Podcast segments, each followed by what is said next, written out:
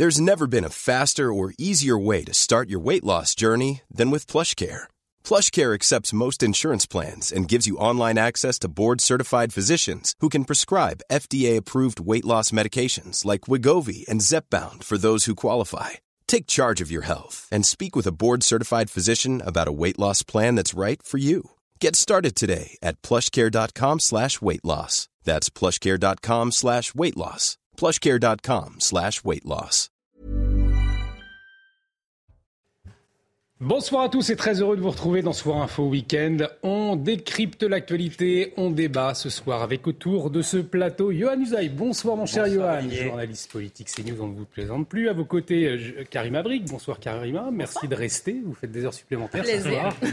Nathan Dever, l'écrivain, est avec nous. Bonsoir Nathan. Bonsoir Judith Vintraube. Bonsoir Olivier. Grand reporter Le Figaro. Et euh, bonsoir mon cher Marc Varnaud. Bonsoir Olivier. Chef d'entreprise. Euh, le sommaire de l'émission dans un instant, euh, mais tout de suite le rappel des titres avec Isabelle Piboulot.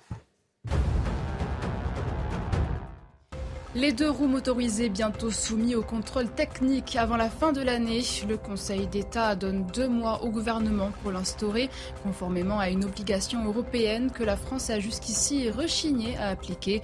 Les motards ont plusieurs fois manifesté contre cette obligation. Le ministre délégué au transport devrait rencontrer leurs représentants la semaine prochaine. En visite à Marseille le 23 septembre, le pape François célébrera une grande messe ouverte au public. Elle se tiendra à 16h45 au stade Vélodrome qui peut accueillir plus de 67 000 personnes. Les modalités pour obtenir un billet gratuit n'ont pas encore été communiquées. Cette visite papale aura lieu en pleine Coupe du Monde de rugby. L'éruption des violences au Sénégal inquiète. Après la France, le secrétaire général de l'ONU appelle au calme et à la retenue.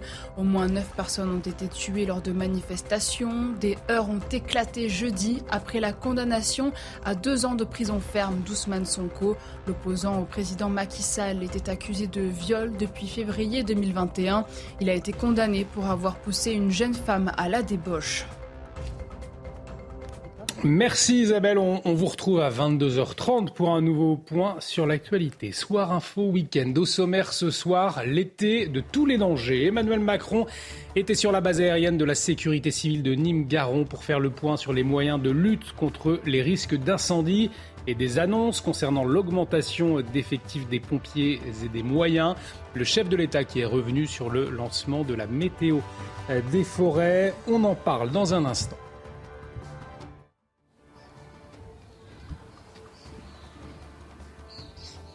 Après le suicide de l'INSEE le 12 mai, ses parents ont porté plainte contre non-assistance à personne en péril contre la direction du collège, l'Académie de Lille et les policiers chargés de l'enquête. Une quatrième vise le réseau social Facebook. Le ministre de l'Éducation parle d'un échec collectif. On en parlera dès 22h30. Et puis après Nice, Grenoble, Nantes, Nantes cette semaine, nouvelle fusillade dans la ville de Trappes, dans les Yvelines cette nuit. Quatre hommes ont été blessés par balle. Les agresseurs seraient deux et auraient tiré sept coups de feu avec une arme de poing. Alors comment expliquer cet enchaînement de violence Trafic de drogue, trafic d'armes, le gouvernement est-il dépassé? On en débat dans cette émission. Et puis nous reviendrons également sur la prochaine mobilisation contre la réforme des retraites. Est-ce que ce sera un, baroud d'honneur? Je vous demanderai votre avis euh, à partir de, de 23h. Et puis nous restons aussi attentifs à la note que doit donner ce soir l'agence Standard Poor's sur la dette française. On sait que l'exécutif, en tout cas, y est très attentif. On va marquer une très courte pause, le temps de vous installer confortablement. On revient tout de suite sur CNews. Restez avec nous.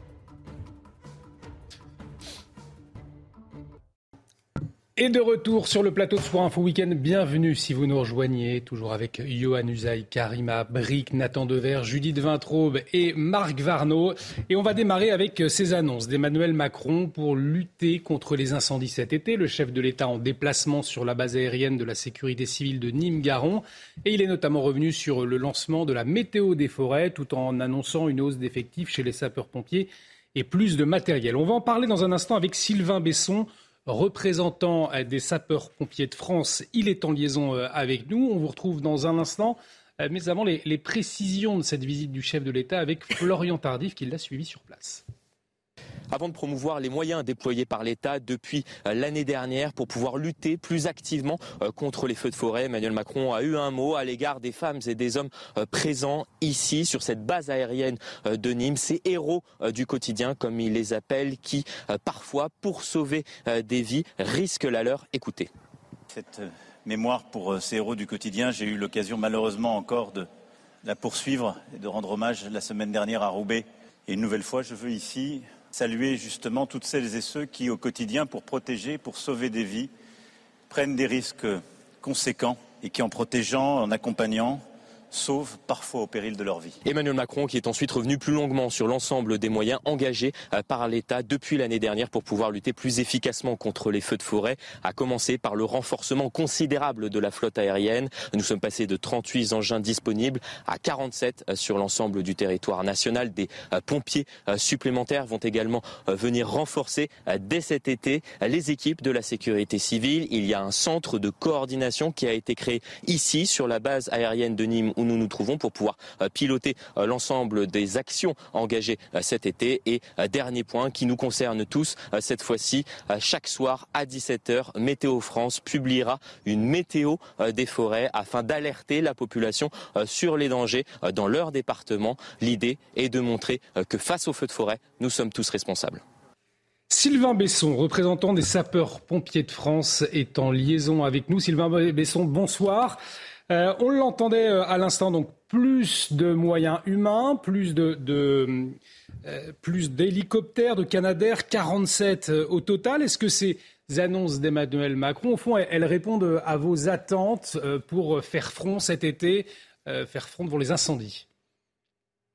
Oui, bonsoir. Donc, ces annonces du président de la République à Nîmes cet après-midi font suite à une saison 2022 qui, rappelons-le, a été particulièrement intense et qui a touché 90 euh, départements euh, sur le territoire national. Et donc, il s'agit de pouvoir renforcer euh, ces moyens aériens nationaux pour pouvoir attaquer les feux naissants partout sur le territoire, y, compris quand il y a de la simultanéité. Donc, c'est une bonne chose que ces annonces qui ont été faites aujourd'hui et que les pompiers de France attendaient un soutien de l'État auprès des services d'incendie et de secours qui, rappelons-le, sont globalement départementaux et sont administrés et financés par les collectivités territoriales, le département et donc aussi l'aide de l'État. Alors justement, sur le matériel, Marc Varnaud, qui est autour de ce plateau, souhaitait euh, vous poser une question. Oui, euh, bonsoir, merci. Euh, le problème, c'est qu'on nous annonce toujours des chiffres, mais on n'a aucun, aucun repère pour savoir si ces chiffres sont significatifs, si vraiment il y a un effort considérable qui est fait, ou un effort à minima. Euh, j'ai juste vu qu'il y avait six fois plus d'incendies qu'il y, a, sept ans, que je crois qu'on est passé de 10 000 à 60 000 hectares qui ont été brûlés euh, l'année dernière.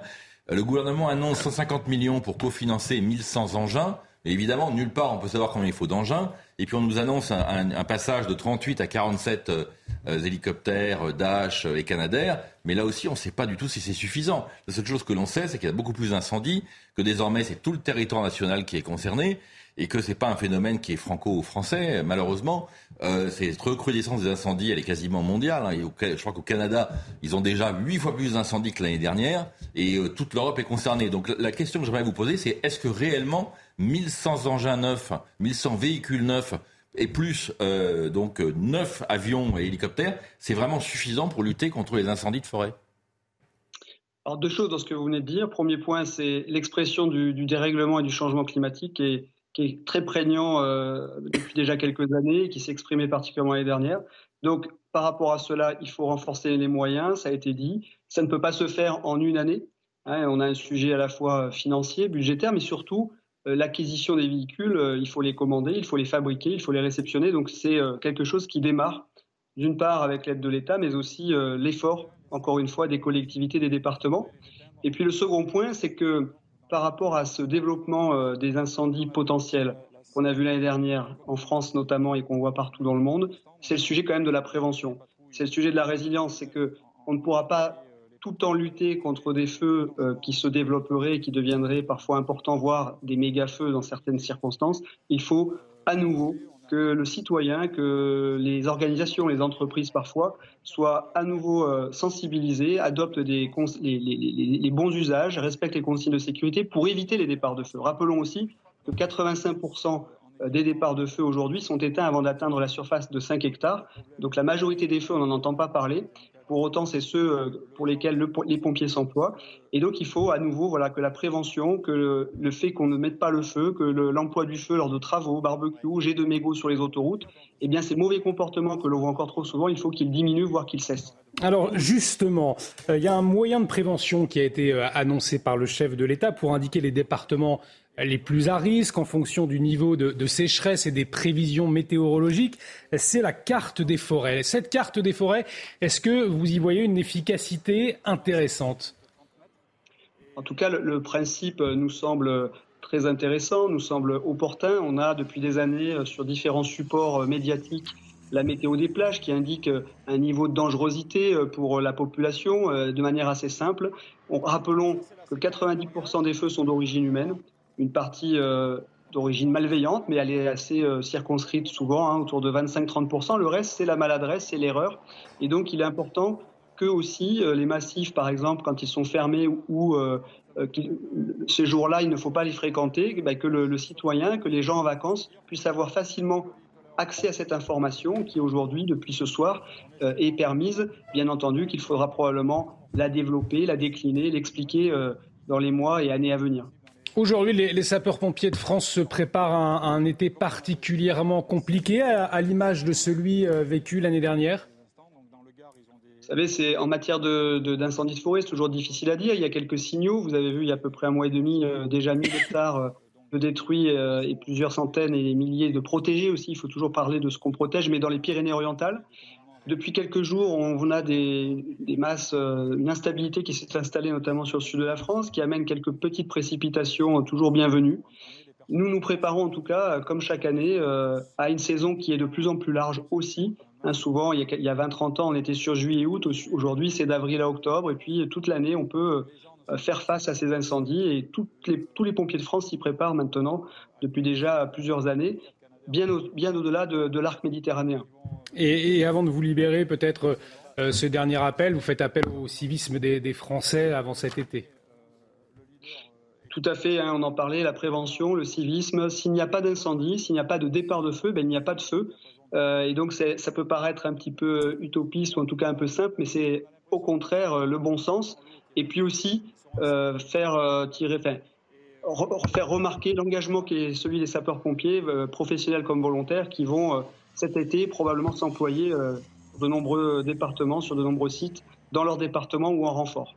Merci beaucoup Sylvain Besson pour toutes ces précisions. Je le rappelle, vous êtes représentant des sapeurs-pompiers de France, des sapeurs-pompiers euh, salués hein, par Emmanuel Macron cet après-midi, euh, Johan Usaï, des sapeurs-pompiers que l'on salue tous bien évidemment également.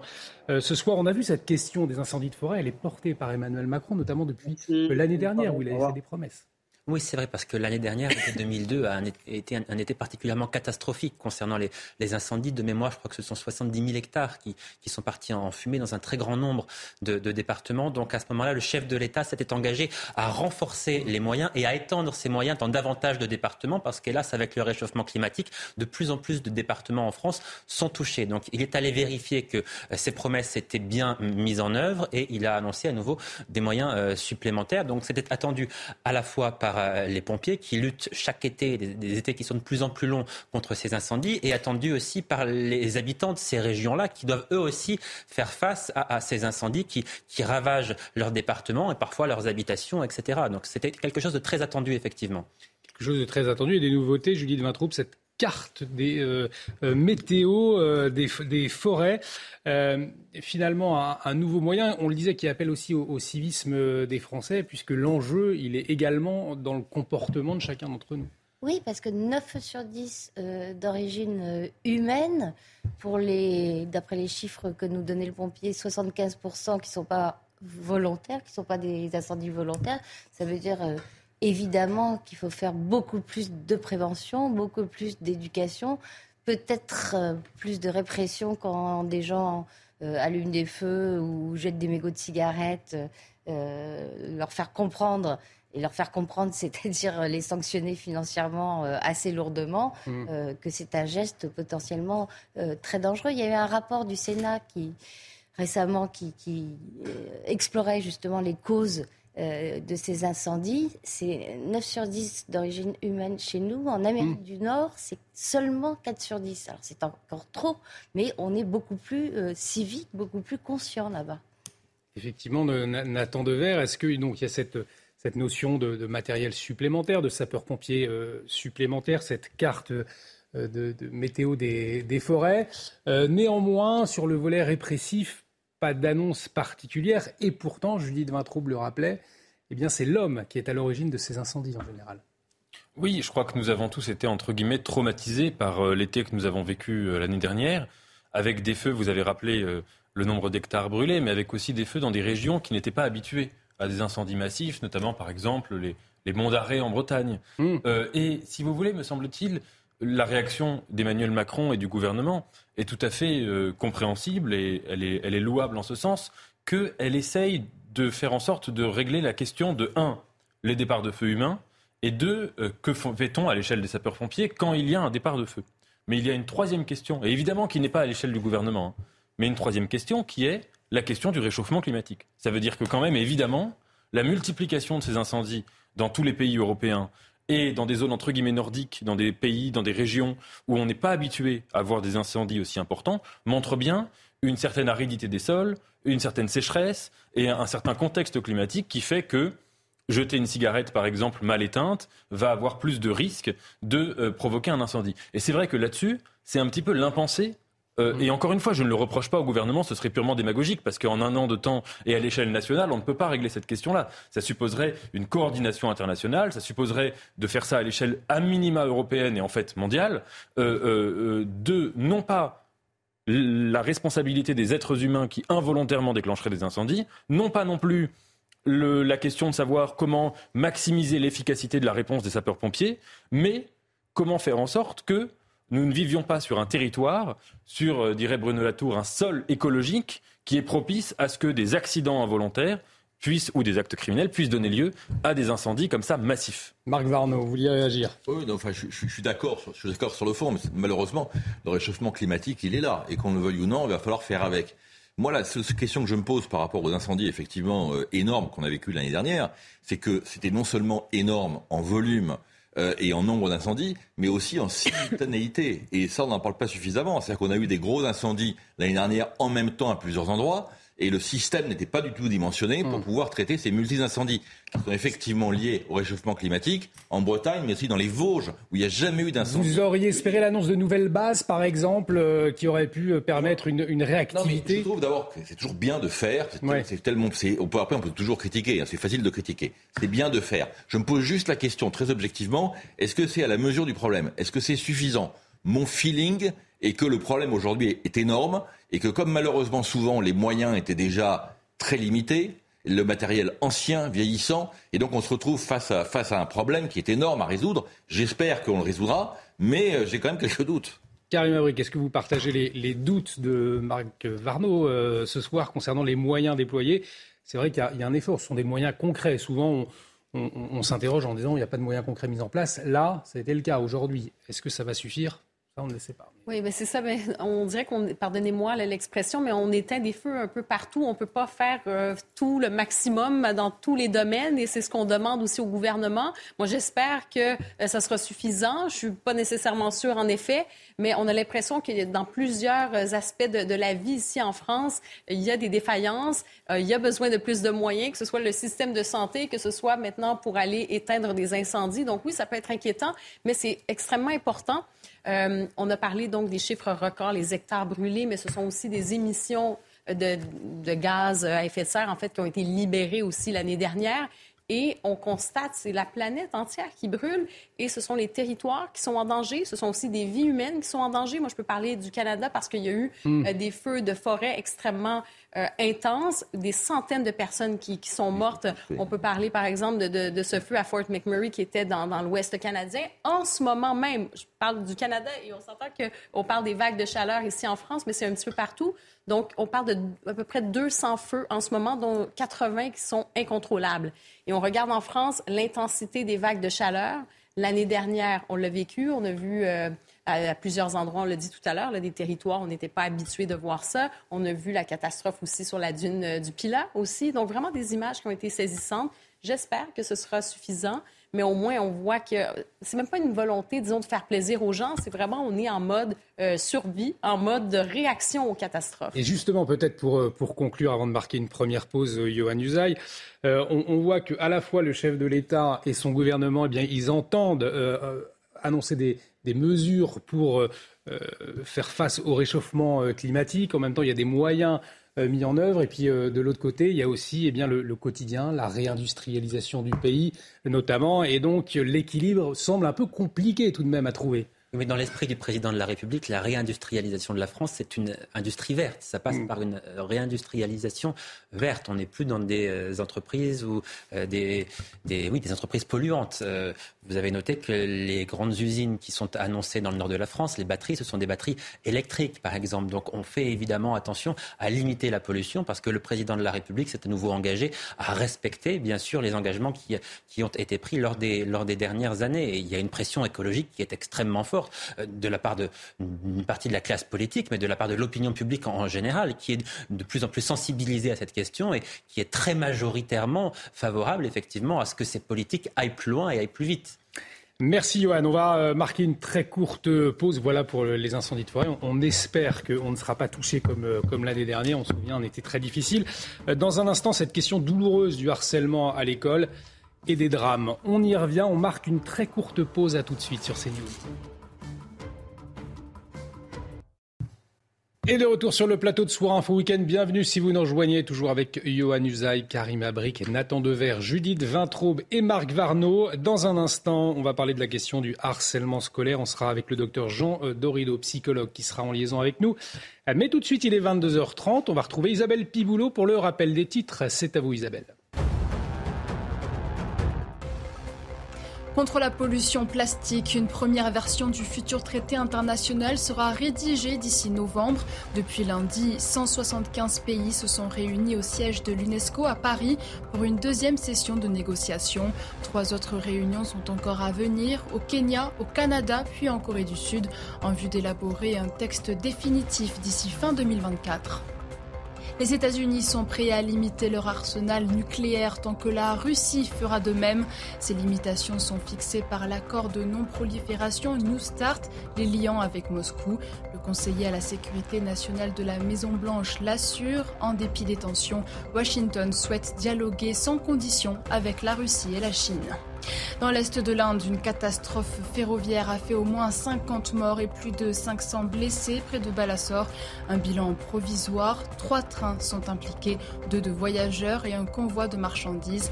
Les circonstances exactes du drame restent à éclaircir. Les opérations de secours se poursuivront au moins jusqu'à demain matin. Merci Isabelle, Isabelle Piboulot, qu'on retrouve à 23h pour un nouveau point sur les dernières actualités. À la une également, la question du harcèlement euh, scolaire ces derniers jours après le suicide de la collégienne de 13 ans, l'INSEE. C'était le 12 mai dernier à Vendin-le-Vieil. Alors si quatre mineurs du collège Braque des Rousseaux et une personne majeure ont été mis en examen, eh bien la famille de l'adolescente a porté plainte pour non-assistance à personne en péril, notamment contre le principal de son collège. Alors le ministre de l'Éducation nationale a réagi, c'était hier. Lui pour qui le harcèlement est une priorité, eh bien, il admet un échec collectif. L'avocat de l'INSEE l'a assuré sur le plateau de Pascal Pro. Tout l'entourage de l'élève, famille, école ont été alertés. Écoutez-le ce qui s'est passé, euh, si vous voulez, dans le cadre de, des relations qu'il y a eu entre la mère de l'INSEE, qui encore une fois s'est démenée, puisque ce qui caractérise cette affaire, c'est que, alors que 10% des étudiants, des, élèves de collège, d'école et de lycée sont victimes de harcèlement, donc il s'agit d'un fléau national, euh, la plupart, la majorité de ces enfants et de ces adolescents quand ils sont harcelés, vont mal, mais s'enferment dans une forme de silence et les parents ignorent la, réalité, le degré de gravité de, ce harcèlement. C'était pas le cas pour l'INSEE. L'INSEE parlait avec sa mère. Sa mère était au courant puisqu'il s'agissait d'un harcèlement quotidien extrêmement grave à tous les niveaux. Et, donc sa mère a alerté toutes les autorités compétentes pendant des mois. Elle s'est démenée. est-ce qu'elle a imaginé sortir sa fille de 7 oui, tout, tout, a été envisagé. Euh, on a, euh, elle a été, elle a eu un rendez-vous avec le, directeur du collège qui, lui a dit, écoutez, la meilleure chose à faire, c'est de punir votre fille et de lui enlever son téléphone. De punir votre fille bah, Moi, je vous assure, j'ai entendu également le beau-père de l'INSEE disant qu'un jour, il y avait une bagarre qui se passait devant ses yeux. C'était un programme qui était programmé. C'était une, c'était une des violences qui l'INSEE était averti quelques heures plus tôt, on t'attend à la sortie et ça va très très mal se passer pour toi. L'INSEE est allé voir le responsable du collège, ce principal, et plutôt que de le mettre à l'abri en sécurité dans une salle et d'appeler ses parents, bah, il a laissé sortir, se faire passer à tabac, il était présent. Il était à quelques mètres des violences, les bras croisés, et pour euh, en parler, le docteur Jean Torido, psychologue, est en liaison euh, avec nous. Jean Torido, bonsoir. Euh, merci de, nous éclairer ce soir, puisque ce qui nous interpelle, bien évidemment, dans cette affaire concernant l'INSEE, eh bien, c'est le comportement également, alors des harceleurs, on va y revenir, mais aussi de la communauté éducative autour. On a, on a le sentiment qu'il n'y a pas de prise en compte aujourd'hui à l'école euh, des conséquences d'un harcèlement euh, sur un enfant. Est-ce que c'est le cas? Euh, Oui, oui, c'est complètement le cas. L'institution éducation nationale ne prend pas la mesure exacte de la gravité du phénomène.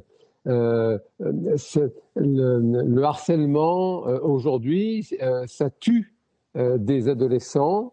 L'exemple de de l'INSEE euh, euh, est absolument euh, tragique. Bien sûr, on a une pensée pour, pour sa famille, pour, pour ses camarades, et, et, on est dans un cas typique de ce qu'on appelle le victim blaming. tous les torts reposent sur la victime.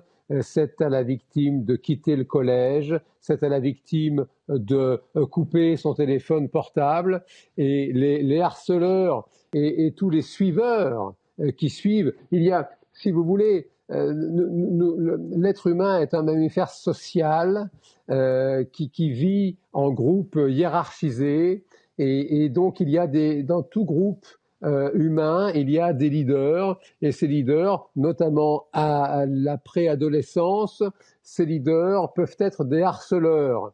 Et ces harceleurs, si vous voulez, sont suivis, sont supportés par justement euh, tous, les, euh, tous les individus qui ne veulent pas se retrouver dans le camp des harcelés. Donc ils supportent les harceleurs et donc l'institution éducation nationale aujourd'hui ne veut euh, pas de problème, euh, pas de vagues, et, donc bascule dans le victim blaming. En bon français. On, on aborde euh, la victime, c'est elle en réalité le problème, c'est à elle de partir, et à l'arrivée, on a des suicides comme c'est le cas pour l'INSEE, et, et absolument intolérable. Alors la question du pas de vague, on va y revenir, mais avant, les, harceleurs, est-ce qu'ils ont conscience de, l'impact de leurs gestes? Alors c'est une très bonne question que vous posez et ça renvoie à la responsabilité des adultes. Vous ne pouvez pas demander à une gamine de 14 ans d'avoir conscience de quoi que ce soit. Euh, le rôle, en, ce qui concerne une gamine de 14 ans, eh bien, c'est un rôle d'adulte de lui rappeler les règles. Ça s'appelle l'éducation, ça s'appelle la pédagogie. Et vraiment, vous, vous pointez, si vous voulez, un des problèmes majeurs du harcèlement, c'est que chacun se renvoie euh, la patate chaude, si j'ose dire. Euh, on entend le ministre de l'Éducation nationale qui confesse une incompétence collective. bon, d'accord, dont acte. Et qu'est-ce qu'on fait après ça? Une gamine de 14 ans n'est pas là pour être responsable. Elle est là pour faire des choses de son âge.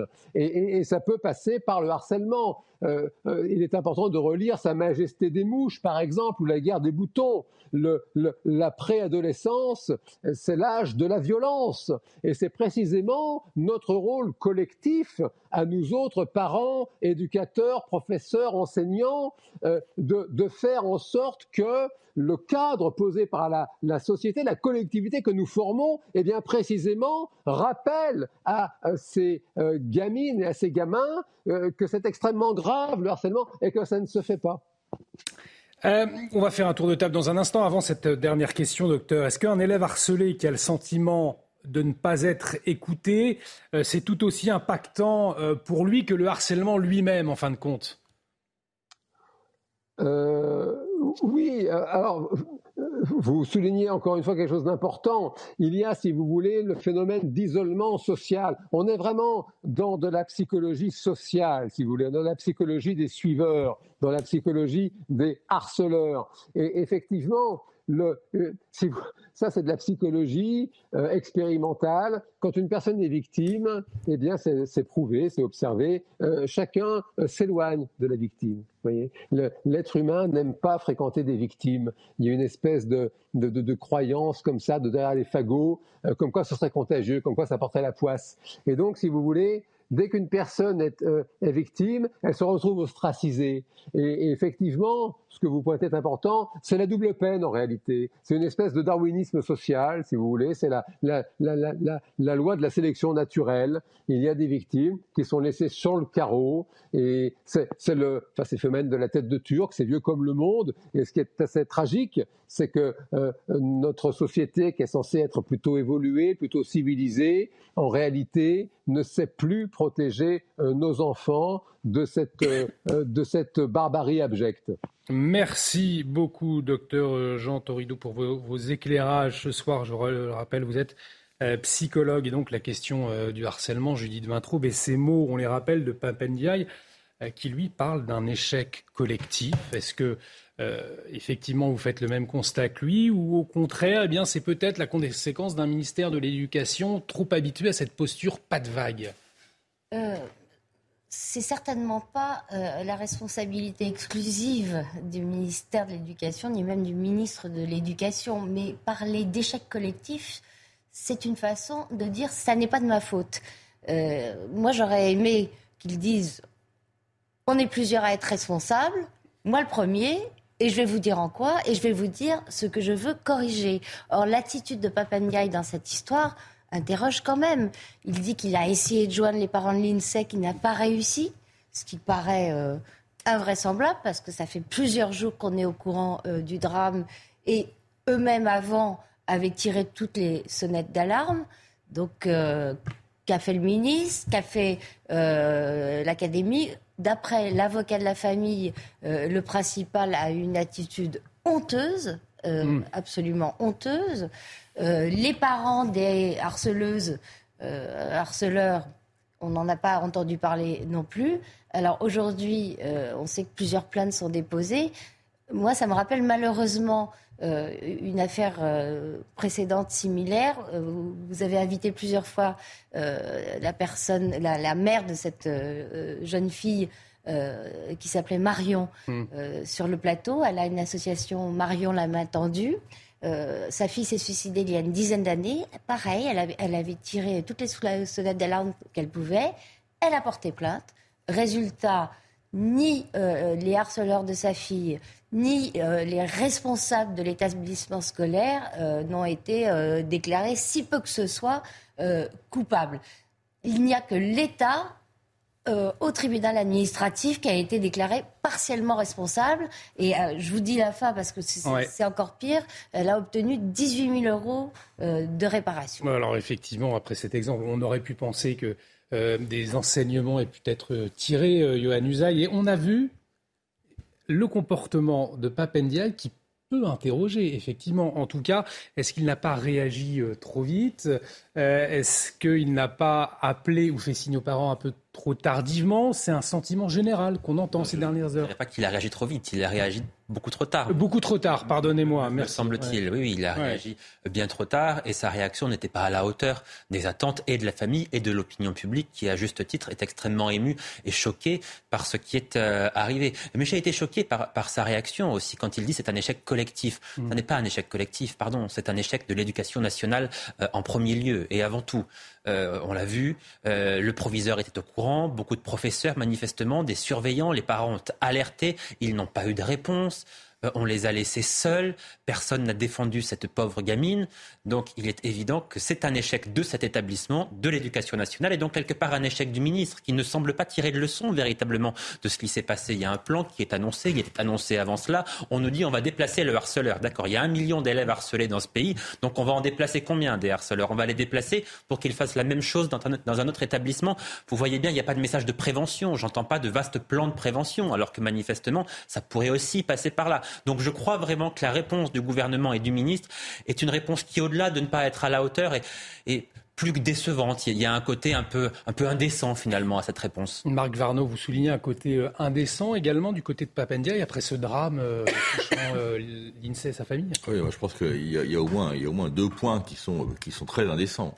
Le premier, c'est effectivement celui qui consiste à dire ben, on va déplacer les harceleurs. C'est indécent parce que la réalité qui est quand même incroyable, c'est que ce sont les harcelés en général qui changent d'établissement scolaire. Mm. Je ne sais pas si vous vous rendez compte. C'est-à-dire ce sont les victimes qui sont obligées de fuir plutôt que les harceleurs. C'est quand même le monde à l'envers. La deuxième chose, c'est que quand Papenda déclare que maintenant il veut faire des signalements au procureur de la République, alors là, pardonnez-moi, je trouve que c'est vraiment de la politique politicienne, euh, vraiment euh, niveau zéro. Un signalement, même pas une plainte, un signalement. Il hein. faut quand même savoir qu'il y a 2 millions de plaintes qui ne sont pas traitées dans les commissariats, qu'il y en a 50% qui sont euh, classées sans suite, et lui, il veut faire un signalement. Ça veut dire que grosso modo, en traduit, ça veut dire ça, c'est zéro. Mm. Donc euh, proposer ce type de mesure, c'est totalement indécent, puisque ça résout en rien aucun problème. Karim Abric, Nathan Dever, je vous donne la parole dans un instant. On va écouter euh, Hugo Martinez. Hugo Martinez, il a réagi aujourd'hui sur notre antenne. Euh, il a été lui-même victime de harcèlement et il a monté l'association Hugo. On l'entend souvent, on l'interroge souvent sur cette problématique du, du harcèlement sur CNews. voyez ce qu'il nous a confié cet après-midi quand vous avez votre enfant que vous découvrez qui est victime de harcèlement scolaire, vous avez une ligne téléphonique, le 3020, sur laquelle vous appelez, on vous dit que c'est saturé et qu'il faut vous rediriger vers notamment l'association Hugo. Mais l'association Hugo n'a pas les moyens aujourd'hui d'avoir une pérennisation de son action. Aujourd'hui, l'association Hugo est en train de fermer, je, le redis, ça fait maintenant six mois que j'alerte, il n'y a pas eu une seule réaction politique à ce niveau-là. Ce n'est pas grave, on fermera. Parce que c'est par aussi honnêteté vis à -vis des familles. Aujourd'hui, on ne peut plus répondre. Aujourd'hui, on traitait les situations qui nous étaient signalées en décembre 2021 parce qu'on croule sur les messages que le 30-20 et les euh, lignes officielles redirigent vers nous, parce qu'elles n'arrivent même plus à gérer. Alors Karim Abric, c'est vrai que ce qui est étonnant, c'est que le 30-20, donc ligne euh, mise à disposition pour les enfants, les élèves harcelés euh, par le gouvernement, eh bien c'est l'association Hugo derrière qui répond. On voit que le, gouvernement finalement compte sur la société civile, sur les, actions de, de, civils pour répondre aux élèves harcelés. C'est quand même assez intrigant, non? C'est intriguant. Moi, je, trouve que c'est déplorable. En fait, on est encore une fois dans cette inertie, on est dans ce pas de vague et finalement, on balaie les problèmes et on met ça de côté. On envoie ça ailleurs. Et je pense qu'il y a deux choses aussi, deux éléments qui manquent. Premièrement, le, soutien, je dirais, psychologique dans les écoles pour les victimes. Et deuxièmement, la réaction, la sanction qui doit être rapide, claire pour les harceleurs. Est-ce que ça va d'une suspension de quelques jours à une expulsion, à un transfert ou quoi que ce soit? Mais je pense que dès le départ, à chaque rentrée scolaire, il doit y avoir de la prévention. Et est-ce que ça pourrait être, je ne sais pas, une charte où les parents, les élèves euh, signent à chaque année une charte claire avec les règlements précis sur les conséquences du harcèlement. Et euh, si ce n'est pas fait, s'il n'y a pas de cadre, si vous voulez, entre guillemets, légal ou un cadre clair pour l'ensemble euh, des écoles, ben, en fait, que le gouvernement, que le, ministre de l'Éducation fasse quelque chose pour qu'il y ait vraiment ce, cahier de charge, si on veut, si on n'est pas capable de, réagir aujourd'hui, ben, au moins que ce soit précis et qu'on sache quoi faire. Parce que manifestement, on, se on balaie ça à gauche, à droite, personne ne prend le problème et euh, on voit les conséquences aujourd'hui. Mais Nathan Dever, effectivement, tout cela, ça demande du personnel? On parle souvent de l'éducation nationale comme étant euh, l'institution manque de, personnel, finalement, qui est en train. volonté. Il faut pas mettre ça. C'est de la volonté, mais c'est une interrogation. Alors, est-ce qu'on peut s'imaginer que les, conséquences de l'incapacité finalement de l'école à résoudre ces problèmes, c'est lié aussi peut-être à, une école qui est en train de s'écrouler avec moins de moyens, moins de professeurs? Judith Vintraud n'est pas, pas convaincue. Mais j'interroge. Vous répondrez après, Nathan Dever. Je suis assez d'accord avec votre manière de présenter les choses, c'est-à-dire que cette affaire est absolument abjecte. Hein. Et je tiens à dire que j'ai trouvé que la mère de l'INSEE a tenu des mots qui étaient euh, non seulement déchirants, mais extrêmement dignes et lucides euh, dans sa conférence de presse. Cette affaire, me semble-t-il, c'est l'histoire de la meute. L'histoire universelle qu'on retrouve dans toutes les situations, pas seulement chez les enfants, mais chez les enfants, il y a une cruauté et une sorte d'absurdité particulière de la meute. La meute, c'est quoi? C'est une sorte de groupe absolument abject qui se forme euh, où des individus qui sont pris isolément, ni mauvais ni bons. Je pense que parmi les harceleurs, je ne connais pas la situation exacte, mais parmi les personnes qui ont harcelé l'INSEE, peut-être que isolément, euh, individuellement, euh, ces gens-là ne sont pas fondamentalement des monstres. Mais la meute, c'est un groupe qui est constitutif de monstres et de monstruosité collective et un groupe qui est anonyme. Ça veut dire que quand vous avez des cas de harcèlement comme ça, vous ne pouvez pas cibler un seul coupable. C'est pas, c'est pas comme ça. Il y a une sorte de, de nébuleuse, de réseau euh, euh, de, de, culpabilité diffuse. Et donc, si vous voulez, il n'y a pas un, leader un peu plus populaire que les autres qui peut être pointé du doigt assez facilement. Évidemment qu'il y a des leaders, mais je veux dire que les responsabilités sont aussi sont aussi non seulement collectives, mais presque désindividuelles. Et évidemment que l'émeute, quand elle stigmatise des, des, des boucs émissaires qui sont choisis presque au hasard avec une cruauté abjecte, quand une meute naît dans une institution, et particulièrement à l'école, en fait, me semble-t-il, par-delà la question de savoir euh, est-ce que l'institution a bien réagi quand on a signalé l'existence de harcèlement, la naissance d'une meute, c'est le signe qu'il y a un problème dans l'institution en question. C'est-à-dire que normalement, l'école, elle est faite pour transmettre un certain nombre de principes qui sont contradictoires avec l'existence même de la meute. Si vous voulez, en cours de français, en cours d'éducation civique, en cours d'histoire, si ces cours-là fonctionnent bien, il est impossible, normalement, que des élèves puissent constituer des sortes de groupements comme ça qui fonctionnent de manière, je le dis au sens historique du terme, de manière quasiment entre guillemets fasciste. le docteur Dorido parlait de la Sa Majesté des mouches, si vous voulez. C'est fondamentalement c'est ça, un groupement qui est, qui est vraiment un retour à la barbarie. C'est incompatible avec les valeurs, j'aime pas le mot de valeur, mais avec les principes qui sont censés être véhiculés à l'école. Et donc, si vous voulez, cette affaire, c'est avant tout, c'est cela. Et quand il y a une meute qui se constitue dans un lycée, le lycée doit faire son autocritique. Et là, particulièrement, alors il y aura une enquête, les faits vont être établis. Mais si ce qui est rapporté par la mère de l'INSEE et par l'avocat est, avéré par l'enquête, c'est-à-dire si vraiment le proviseur a joué le rôle qu'on dit, la question se pose, si vous voulez, là, c'est pas seulement une question de non-assistance. Hein.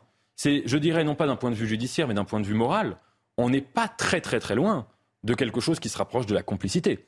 dire, quand vous savez qu'il y a une forme de harcèlement presque pré-criminel qui se forme dans un lycée, que vous laissez faire, que vous assistez, si, les faits sont vrais, hein, ça veut dire si vraiment il y a un individu qui a assisté par exemple à un passage à tabac, et que non seulement il n'a rien fait, mais qu'il a fait sortir la fille. Donc si vous voulez, là on se demande, est-ce que cet individu-là, on ne peut pas estimer que non seulement c'est un ponce pilate, mais que même en un sens, il participe au dispositif, à la dynamique de la meute? Mais on vous, on vous répondra. Et la question portait sur la question Portait, voilà, et, parce qu'on vous, on vous, répondra, Judith Vintraube, oui, mais je suis débordé, je, ils ne peuvent pas voir, il, manque des moyens. On peut vous, répondre ça également. Ça, c'est le discours syndical.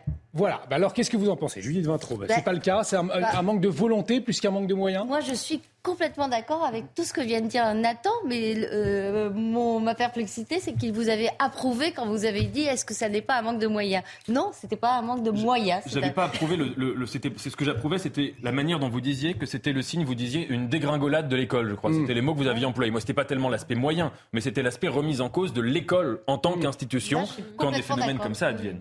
Donc un manque, de, un manque de volonté et non pas un manque de moyens, euh, Marc Il n'y a, pas un manque de moyens. Il y, a deux administrations en France qui, sont la risée du monde entier, qui sont la santé et l'éducation, qui sont les deux institutions les plus mal gérées de la Terre. Donc euh, oui, effectivement, ça regorge de personnel. Euh, il y a un gaspillage qui est absolument phénoménal. Et surtout, il n'y a jamais la moindre responsabilité de qui que ce soit. Pardonnez-moi, mais citez-moi un directeur d'établissement qui aurait été sanctionné dans une situation grave depuis 25 ans. Cherchez, trouvez, vous ne trouverez pas. C'est comme les juges, c'est-à-dire qu'ils sont au-dessus de tout. Là, il y a un vrai souci. Je suis d'accord avec ce que Nathan vient de dire. On est au niveau de la complicité. Il était au courant de tout, il n'agit pas, il laisse faire. Euh, à la fin, il y a un suicide, il est complice. On verra, ce que, on verra les conclusions de l'enquête, bien évidemment, Marc Varnaud. Mais, mais, mais, ça interroge une autre question euh, soulevée euh, par cette triste, triste affaire de harcèlement. C'est la responsabilité des réseaux sociaux. En tout cas, une responsabilité pointée du doigt par Papendia. Et regardez, les réseaux sociaux ont leur part de responsabilité. Nous allons agir de manière ferme. Est-ce que Effectivement, est-ce que, effectivement, ces réseaux, est-ce qu'ils ont une vraie part de responsabilité ou c'est avant tout une question d'éducation finalement euh, bah, Il y a un pays, il y a un pays qui a résolu ça, c'est l'Australie. Hein. Il n'y en a pas 50 où il y a un ministre qui s'appelait Dutton qui a été euh, diffamé. Euh, l'auteur a été condamné à 23 000 euros d'amende. Mais il faut, il faut, il faut voir les choses en face. Est-ce qu'on est, d'accord de lever l'anonymat sur Internet, oui ou non? Les mêmes qui vous disent qu'il faut sanctionner les excès sont contre la levée de l'anonymat. Et ensuite, est-ce qu'on est, d'accord pour que la diffamation sur les réseaux sociaux ce soit, fasse l'objet de vraies amendes et de vraies sanctions? Parce que sinon, il n'y a pas de solution. Julie de et Karim Pardon, dans le cas de l'INSEE, de ce qu'on sait euh, de, cette tragédie, euh, les harceleurs n'étaient pas anonymes et, postaient des images. Donc, euh, en l'occurrence, euh, c'est pas ça qui est en cause. En revanche, est en cause euh, l'irresponsabilité du réseau social, contrairement à nous, presse diffuseurs, quand on relaie des menaces, des insultes, on est condamné et lourdement, et c'est très bien. Quand des diffuseurs des responsables de réseaux sociaux, responsables d'ailleurs le mot est impropre, quand des plateformes se font le vecteur de ce genre de menaces, rappelez-vous Marlène Schiappa, quand elle faisait son projet contre la haine en ligne, avait convoqué euh, les responsables de tous euh, les réseaux, en tout cas leurs responsables français. Hmm. par exemple, Twitter euh, n'avait pas envoyé son responsable. Il n'avait pas voulu venir. Il avait, Twitter avait envoyé la personne qui s'occupait des relations avec les institutionnels. Twitter, quand il relaie euh, des menaces de mort euh, anonymes, refuse de répondre aux réquisitions du parquet qui lui demande de lever l'anonymat. Hmm. effectivement, c'est assez étonnant. Peut-être pour conclure, euh, Johan Usaï, sur ce dossier, avant de rester à l'école, mais pour faire le focus sur une façon bien particulière de célébrer la, fin de l'année scolaire, vous le verrez, avec des tirs de mortier. sur la question du, harcèlement, quand Papendiaï annonce des suivre de très près les réseaux sociaux, à quoi peut-on s'attendre? Pas grand-chose, je le crains. C'est ça. D'abord, si ce problème doit être solutionné, manifestement, ce sera au niveau de l'Union européenne.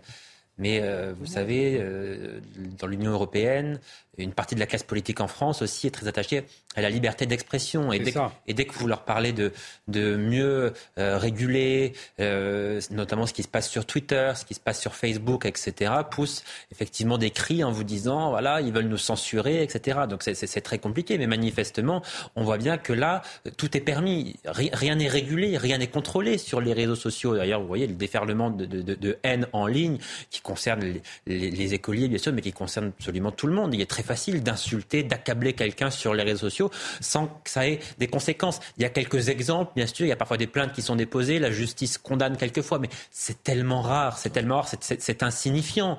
Donc manifestement, il est indiscutable qu'il faille réguler tout cela, mais euh, l'Union européenne ne voit pas comment s'attaquer à, ce problème, cherche des, solutions, j'ai l'impression, mais, n'y parvient pas. Allez, Jean-Christophe euh, Couvi, euh, policier, est en ligne avec nous pour parler de, cette façon bien particulière de célébrer la fin de l'année scolaire, des tirs de mortier. Hier, dans la matinée, le lycée Alain Vésinet dans les Yvelines a été pris d'assaut par un, important groupe d'élèves, alors la plupart en terminale, qui s'étaient d'abord réunis aux abords du lycée, et puis des mortiers d'artifice des tirés dans les couloirs de l'établissement et dans la cour de récréation. Des élèves ont également déclenché l'alarme incendie et, et, des tables ont été retournées dans les salles de cours. Bref, des scènes de chaos. Voyez les précisions avec Clémence Barbier.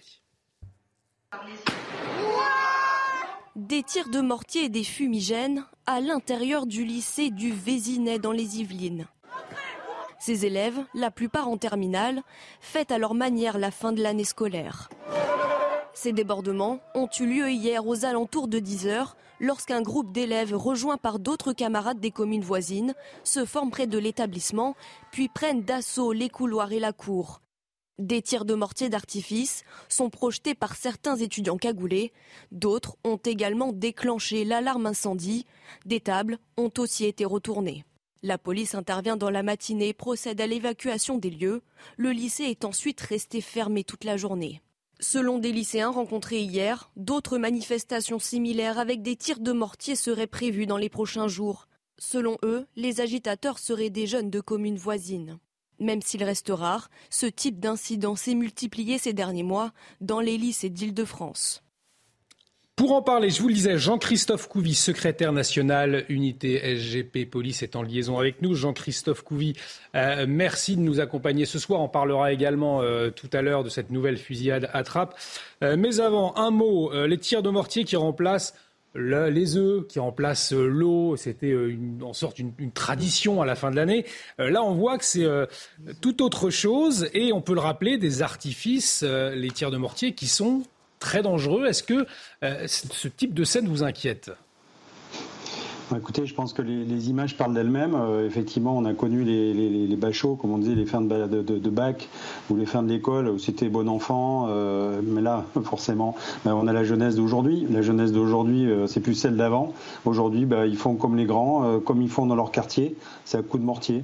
Alors, je vous parle, vous voyez, par exemple, à Boissy-Saint-Léger, il y a nos collègues qui ont été obligés d'abandonner un véhicule parce que pour, pour justement mettre fin à, à un rodéo cross, il y avait des, des, vingtaines et des vingtaines vingtaine de jeunes voyous qui, ont entouré les voitures et qui ont canardé mes collègues avec, avec des mortiers. Donc en fait, c'est quotidien. Alors nous, on commence à avoir un peu l'habitude, mais là, je veux dire, ces images-là dans un lycée, on n'avait jamais vu. Euh, je pense qu'on peut faire tous les pays de tous, les pays, je veux dire, de démocratie, euh, de démocratie dans le monde. Je suis pas sûr qu'on voit des images similaires. Moi, je pense que l'État de la France, franchement, je me poserais vraiment des questions à la place des ministres et du gouvernement quand on parle effectivement de décivilisation. Euh, je pense qu'avant d'être décivilisé, il faut déjà être civilisé. Et là, j'ai des doutes. Franchement, je, me pose beaucoup de questions aussi. Jean-Christophe Couvi, vous restez avec nous. Nathan Devers, effectivement, ces tirs de mortier qui euh, finalement sont, sont, le signe de, ces armes par destination utilisées contre les policiers, par les voyous, on le voit très souvent. Euh, qu'est-ce que ça vous évoque? Une décivilisation euh, comme l'a dit Jean-Christophe Couvi, en récupérant les, mots d'Emmanuel Macron qui ont fait couler beaucoup d'encre hein, cette semaine? Euh, moi, j'emploierais pas ces mots, mais pour d'autres raisons. Mais en effet, je pense que c'est quelque chose d'extrêmement significatif.